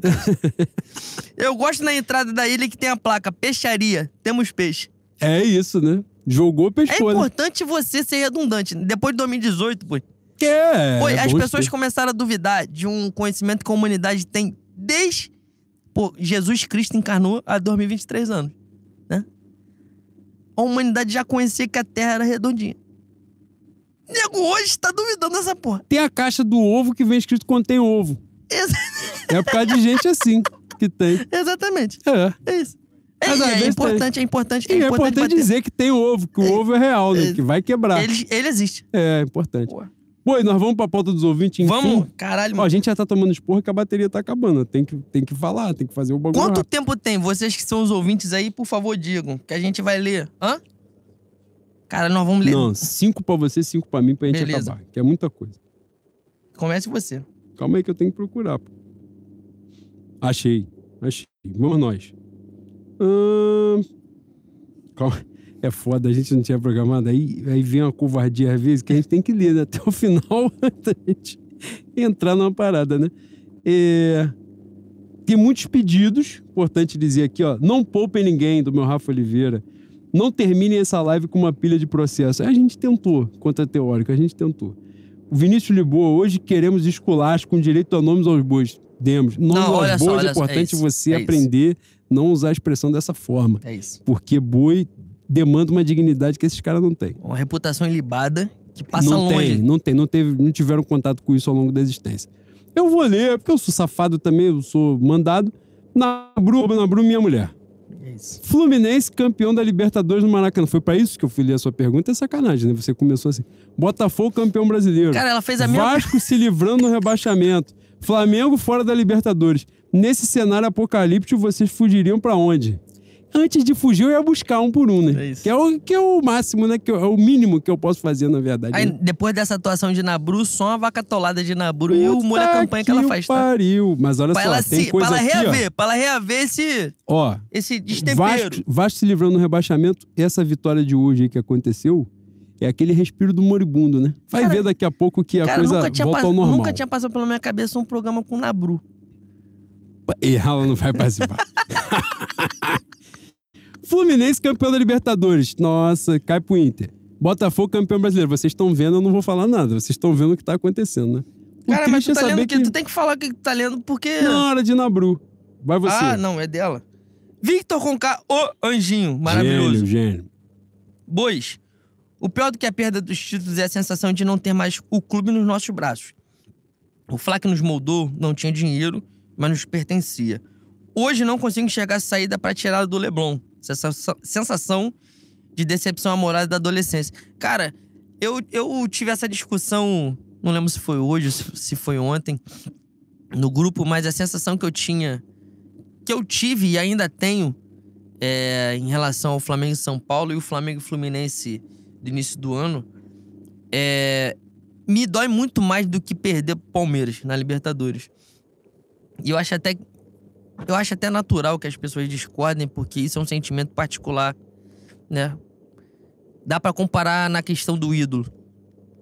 Mas a minha sensação em relação a isso e a justificativa é que quando a gente perde pro Palmeiras, ainda tinha uma esperança ali do Flamengo se reerguer, desses caras notarem que eles erraram mais uma vez e reajustar o prumo. E eu achava que, de certa maneira, haveria uma possibilidade de ter uma oposição na torcida e dentro do clube de combater a gestão Landim. Em 2023, é, 2023 já não tem mais como você abraçar nada, né? Então, a minha sensação, já, pra já na derrota contra o Fluminense no Carioca, por mais que o Carioca signifique pouco, e eu odeio muito o Fluminense, a derrota pro São Paulo, é, para mim, para mim significa, eu espero que eu não tenha razão, mas pra mim significa o início da derrocada de uma reestruturação muito árdua que a gente teve desde 2013. E a torcida, mais uma vez, vai ter um papel importantíssimo de impedir essa derrocada, impedir que o Flamengo vire uma ditadura, como o Vasco virou em algum momento com o Eurico. Que estejamos atentos, que mais uma vez a gente passe à margem dessa merda. Mas me doeram muito mais por fatores externos, por fatores extracampo. Quando a gente perde pro Palmeiras, a minha sensação é: a gente vai voltar, a gente vai voltar e a gente vai ganhar. E o Palmeiras também vai se manter forte. Isso aqui a gente vai tirar. Em algum momento a gente tira. E a gente vai tirar na Libertadores mesmo. A gente não vai tirar numa Copa do Brasil. A gente não vai, a gente não vai tirar numa decisão de brasileiro, num, num confronto direto. A gente vai tirar aqui, numa Libertadores. E não me doeu tanto assim. Fiquei puto, fiquei triste. Mas eu, eu tenho outras derrotas que me doeram muito mais. A desse ano entraram na minha cabeça porque eu tenho medo. Tenho medo de, de voltar a eras que eu não tenho saudade nenhuma. Quando a gente fala aqui do Flamengo que, que é. que nos criou, é um Flamengo com muito menos estrutura, com muito menos possibilidade. Isso virou pauta, né? Porque o Euclides fala- falou que é a maior vergonha da história do Flamengo, que eu corroboro, eu concordo e eu boto pra frente. O ano, né? Muita gente, muita gente disse que, pô, você não viveu 2005. Eu vivi 2005, o Juan viveu 2005. Aliás, nem conversei essa pauta com ele, não sei a opinião dele. Mas a grande questão é, a perspectiva do Flamengo em 2005 era de um clube falido. A gente não tinha, não tinha no horizonte a possibilidade de disputar brasileiro, disputar porra nenhuma, na verdade. É, Era um time fudido, um time de merda, mas ali os caras pelo menos corriam. E o Flamengo 2023 Juan abordou isso e, e- e eu não vi em nenhum lugar falar sobre. A diferença do Flamengo pro Palmeiras de arrecadação é de meio bilhão, porra. Meio bilhão. E de 2019 pra cá, é quem disputa com a gente. Irmão, se você tem alguém que disputa com você e a diferença é de 500 milhões de reais, tu tá muito, muito errado. Tu tá muito errado. Tu tá muito na merda. Não tem como. Em 2023, com. A gente vai. Em 2023, a gente vai entrar no terceiro ano com a arrecadação de um bilhão, né? Sim. É 21, 22 e 23. Não tem como você achar que isso não é um vexame, uma vergonha absurda. É um time. Eu não sei o, o valor do Flamengo em, em, contratação, não sei folha salarial, mas com certeza é, é um bagulho sobrenatural em comparação ao Palmeiras, em comparação aos adversários no Brasil, em comparação à América Latina. América Latina não, que o, México, os caras, né? São fortes. São fortes. São Em fortes. comparação à América do Sul. É uma vergonha absurda. É uma vergonha absurda em termos de perspectiva, de expectativa. Pra mim, guardada a devida proporção, evidente que você disputar o rebaixamento é uma coisa dantesca. E eu não quero nunca mais ter que viver isso. Mas, guardada a devida proporção, e você preste atenção quando eu falo guardada a devida proporção. Porque quando eu escrevo, as pessoas não, não prestam atenção, né, Buni? Não sei se é é questão do analfabetismo funcional, não sei se as pessoas resolvem ignorar, mas é aqui eu falando Às vezes a pessoa quer te e amassar, né. Bui? Que é, um, é legítimo. É legítimo pra É caralho legítimo. Mas vou- eu vou gritar, guardada a devida proporção, é a vergonha, é a maior vergonha da história do Flamengo. 2023. Sem sombra de dúvida pra mim. Sem sombra de E dúvida. a, gente, e a gente sai meio anestesiado, né, Bui? E isso é muito triste. né? Anestesiado e conformado, né? É. Resignado. Isso é meio triste. Boi, é, em vez de. Em vez não, vou culminar numa pergunta, mas eu quero pontuar aqui, porque na nossa pauta dos ouvintes, vários comentários não foram de perguntas, foram de agradecimento pela nossa caminhada, não é por se sentirem representados pela, pelo aquilo que a gente faz, e a gente se sente muito honrado, muito honrado mesmo pelas palavras de vocês. É, o Nicolas Lopes, não é, nada além a dizer do que foi dito nos episódios anteriores. Tenho certeza que terão falado nos ouvintes até após os ouvintes. Só quero xingar mesmo todos os ricos arrombados do Leblon. Espero que você tenha se sentido contemplado aqui. É, vou ler mais.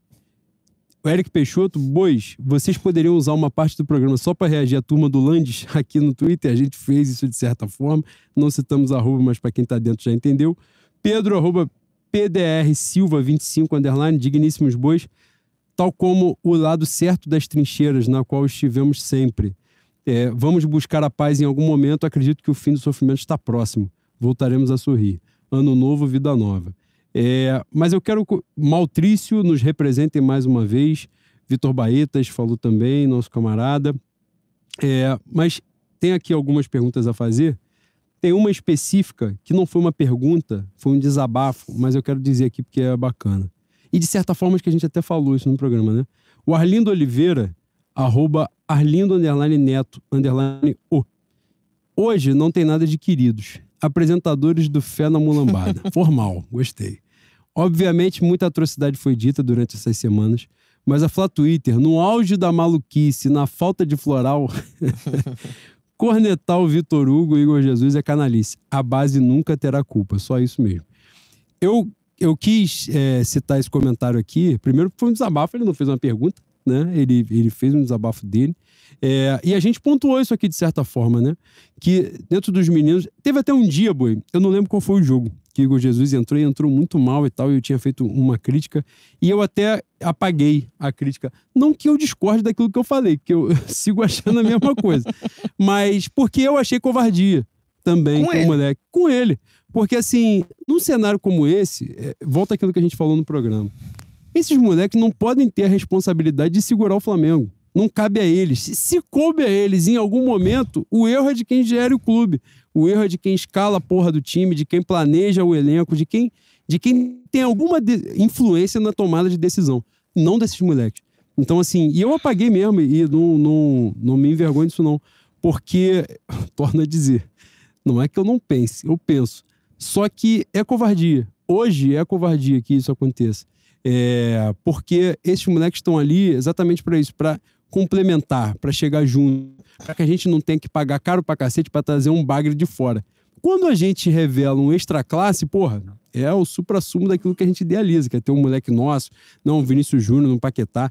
Mas a gente não pode olhar para a base como é, árvore não é de, de frutos como esse, assim, completamente extra classe. São os moleques que chegam para complementar, para chegar junto, né, para estar ali no elenco, para compor elenco de uma forma melhor, né? E assim, e a gente, como Flamengo, como maior clube do Brasil, é, a gente pode ver isso.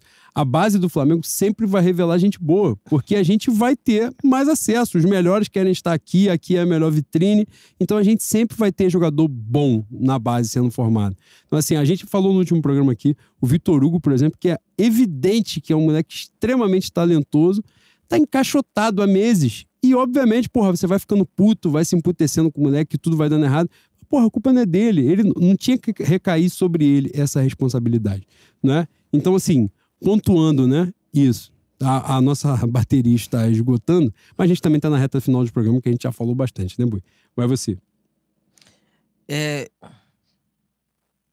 Nosso querido Luca Correia, que nunca ouviu um não. Enjoado. Quando a gente vai começar a tratar do palhaço da Jovem Clã como o inimigo do Flamengo que ele é? Afinal de contas, tudo de ruim que aconteceu no clube de 2017 para cá tem influência direta e indireta desse. Aí ele bota entre colchetes, censurado. Censurado. Passou da hora de receber o tratamento que merece. A gente entra é, na mesma pauta, na mesma prateleira de, de gente que, que se vendeu pra diretoria e nesse caso dele, eu acredito que tem alguma, alguma remuneração. E para ser bem sincero, se tem remuneração, por mais covarde, por mais escroto que seja, eu posso entender.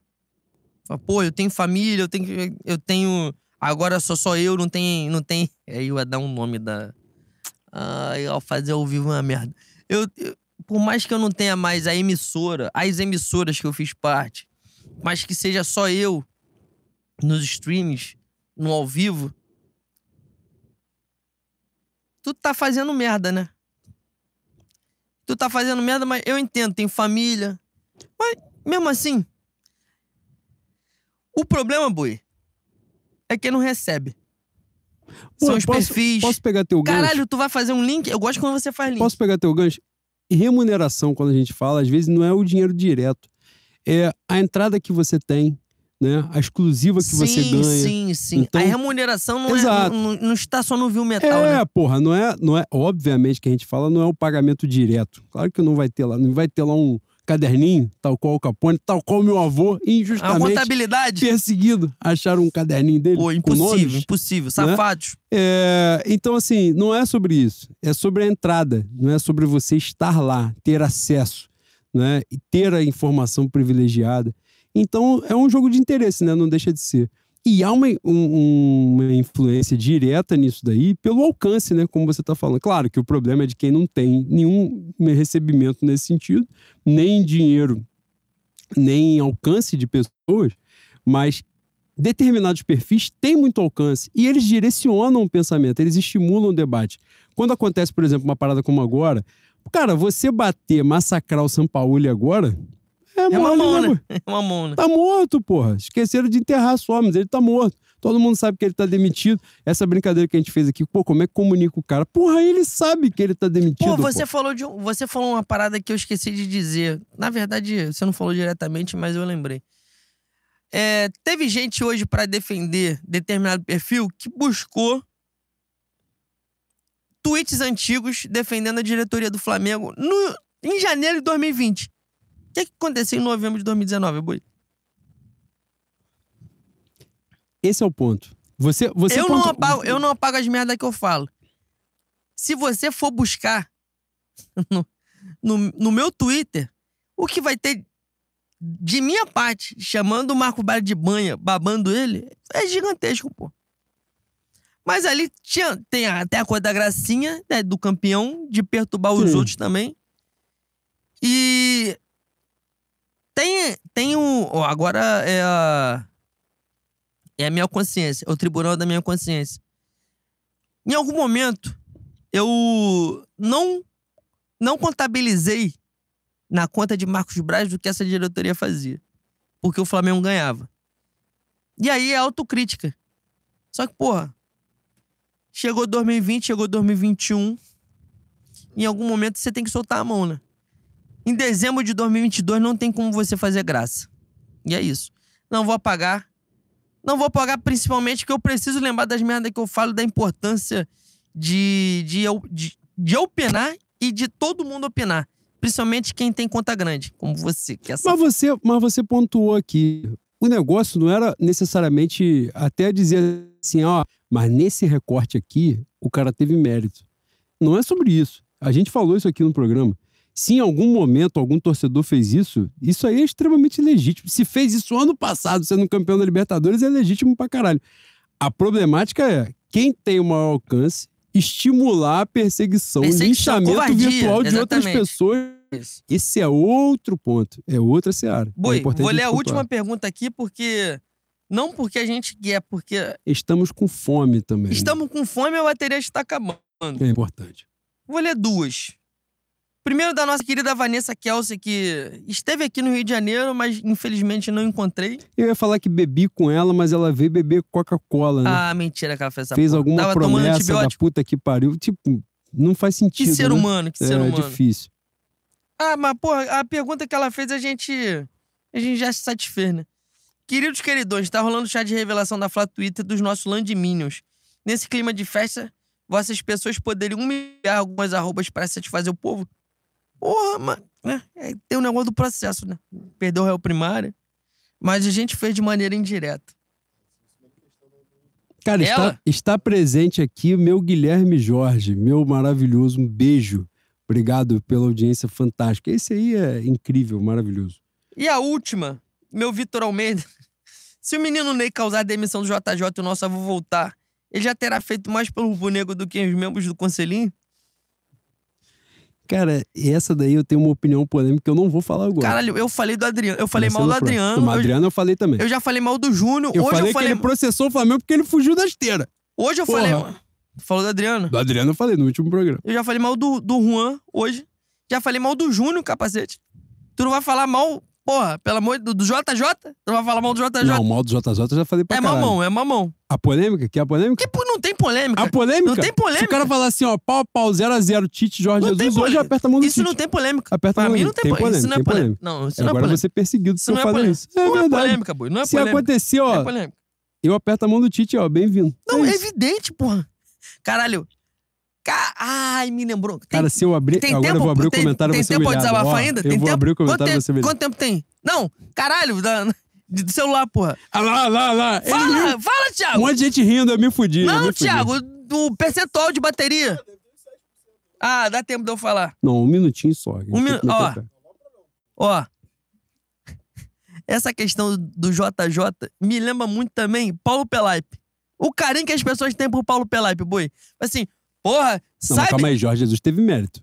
Eu não, eu não, Ah, eu você. não Não, não, não, não, isso, calma aí, não. calma aí. Calma, isso foi pauta do manifesto. Eu não sei, não sei se você estava com Não, mas compromisso. eu não desconsidero para, que, ele, para, para, que ele para. tenha mérito. Não, tenha mérito. Ele tem mérito. Paulo Pelaipe é outra prateleira. Não, calma aí, não, não, calma aí, calma aí. Você não tá entendendo. Eu não, eu não tô botando na mesma prateleira. Tô falando da saudade que as pessoas têm Assim, e o mérito que nego dá pra ele que ele não tem. Quer fazer assim, pô, isso é gênio da bola. A gente dispensou ele, porra, nos fudemos muito. Porra, boi, sabe qual foi a sacada do Paulo Pelaipe? Jorge Jesus estava aqui no Rio de Janeiro, no Brasil, no caso. Ele ele foi não, ver o jogo do, do, ai, caralho, do do Atlético Mineiro. ele não veio pra negociar com o Flamengo. Ele veio pra negociar com o Vasco, primeiramente. Dizem as más línguas que depois com o Atlético. Viu o Flamengo Atlético que o. Foi o Vini? É, é. Que o Vini. Não, esse aí é de 18, pô. Viu um que a gente se fode, eu acho, 19. É, Isso, foi, é uma o coça. 4x0. É o 4x0 Atlético.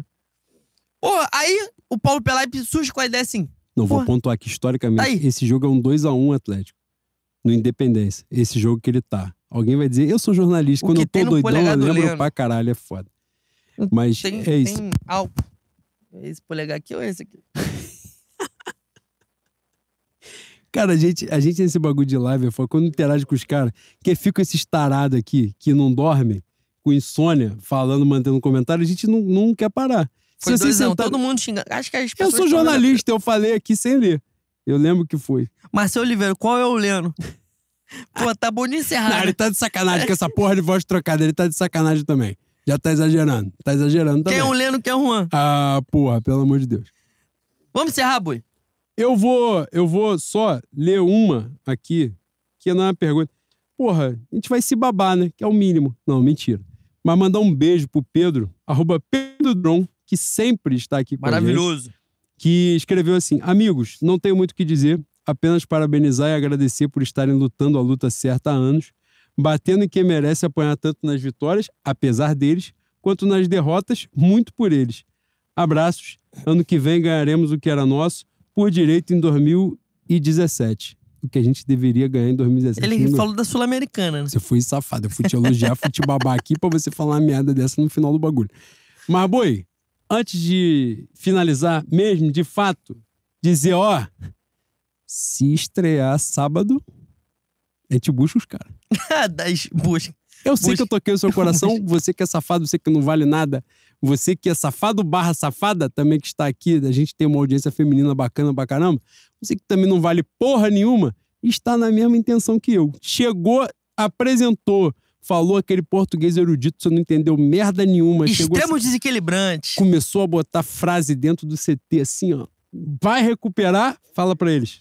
Vai recuperar, vai tomar, vai retomar. Porra, pode pegar, pode pegar o Não a pro- adianta. Nós, propaganda do Itaú. nós vamos catar os caras. Não adianta, Não. não adianta. Vai acontecer. Eles vão obrigar a gente a disputar. Essa é a Dito minha. isto, boi, esta live, é, este programa, este episódio, triste pelo vice-campeonato, não, talvez não pareça, pela essa Renan risada Machado final. por essa risada Renan Machado final. acabou de escrever assim: acabou a pré-temporada. Acabou, acabou a gracinha. Outubro. Aí é foda, né? Acabou a É gracinha, isso, é isso, é pô. pica. Acabou, acabou essa merda. Ah, acabou a Agora a gracinha. gente vai jogar sério. A gente vai fazer assim, ó, de frente pra televisão, ó. Jogando videogame.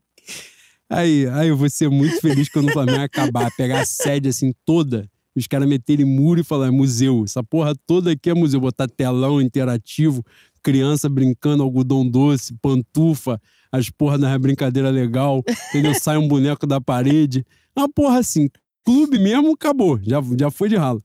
Dito isto, boi, é, agradecer pela audiência de vocês. Uma audiência fantástica até agora, inacreditável. Cara, é, eu ia falar exatamente sobre isso. Me perdoe mais uma vez por te interromper. É, a gente faz um podcast desde 2019 sem grande financiamento, né, mãe? Não tem gente investindo na gente. A gente tá- Infelizmente não tem. né? Infelizmente não tem. Se você quiser investir, você, por favor, não se acanhe. O Pix está fixado na descrição do vídeo. Pingou, pingou, bastante Pix. Dá pra gente ficar forte hoje, pelo menos.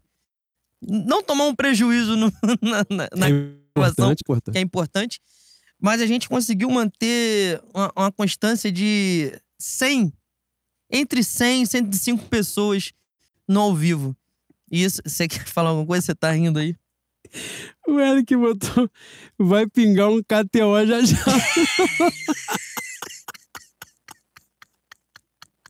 Tomara! Tomara! Ai, caralho, pelo Tomara! amor Uma de 10 Deus. 365, um Ai, PixBet. Que parada. né? Agradecer a vocês que vocês compram um barulho da gente desde 2019. Isso aqui era um projeto que a gente não fazia ideia que ia tomar a proporção que tomou. Tem, tem gente que gosta, tem gente que aborda a gente na, nas ruas, no Maracanã. Uma abordagem dessa vai dar não. merda. Uma Em, al- abordagem. em algum momento a gente vai tomar um soco na cara. Mas a gente vai resolver da maneira que a gente pode resolver também, né? Ah, Já tomei umas cinco abordagens assim. Pô, você que é o Juan, falei, É irmão, agora foi pro caralho. Aí, é que já nem to- é espero que que, tu não tomou depois. um tapa no peito por dentro do Maracanã falou assim: Leno! Assim, pô, talvez, talvez seja eu. Pô, minha abordagem dentro da mocidade, você que é o Juan, eu falei, ah, agora foi pro caralho. agora eu chorei. Mas agradecer por vocês manterem a audiência. Pô, a gente falou pra caralho. Tem quase três horas de programa aqui. A audiência não caiu. Vocês mantiveram no like, vocês têm ajudado a gente no Pix. E é uma construção em conjunto, né? Queria agradecer muito, do fundo do meu coração. É, quando a gente fala que, que isso aqui é um divã, que vocês gostam, a gente gosta muito mais. Porque é um desabafo, né, Boi? A gente acaba tirando do fundo do coração o que a gente sente, acaba relaxando de certa maneira. A gente começa a puta aqui, tira foto com cara de cu às 8h30, 8h20.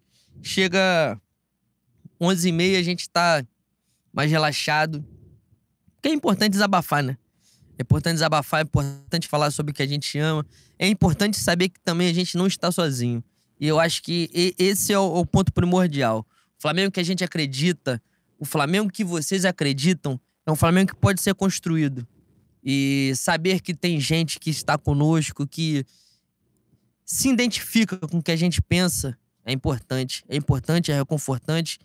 Espero que, que isso aqui cresça cada vez ainda mais. Se puderem, repasse para quem você quem você ama, quem é Flamengo. Passa para quem você também odeia, caso você queira fazer alguma pegadinha, algum inimigo oculto, já que a gente tá chegando no Natal. E é isso. Muito obrigado, rapaziada. De minha parte, já vou deixar aqui. Fé no Mengo, fé na mulambada. É, agradecer também, como o Boi falou. A gente não. A gente falou até mais cedo, né? Não, hoje nós vamos fazer um programa mais curto, sereno, objetivo. Mas chega aqui quando vocês. Essa ideia da live, né? Quando vocês começam a interagir, começam a trocar com a gente, a gente vai se vendo mesmo num divã, assim, numa mesa de bar, vai conversando, vai desabafando. É, e a chave de tudo é justamente a gente perceber e que vocês percebam também e que a gente não tá sozinho. Não tem mais gente que pensa como a gente, que sente como a gente, que olha para o Flamengo e, e- e espera, é, depõe ali expectativas sobre coisas parecidas, né? Então é maneiro, quem enxerga o Flamengo da mesma maneira, é bacana pra caramba a gente identificar tudo isso, reunir todo mundo. A gente fala aqui elogiando, né, a- a- agradecendo a audiência que a gente tem, que cresce cada vez mais.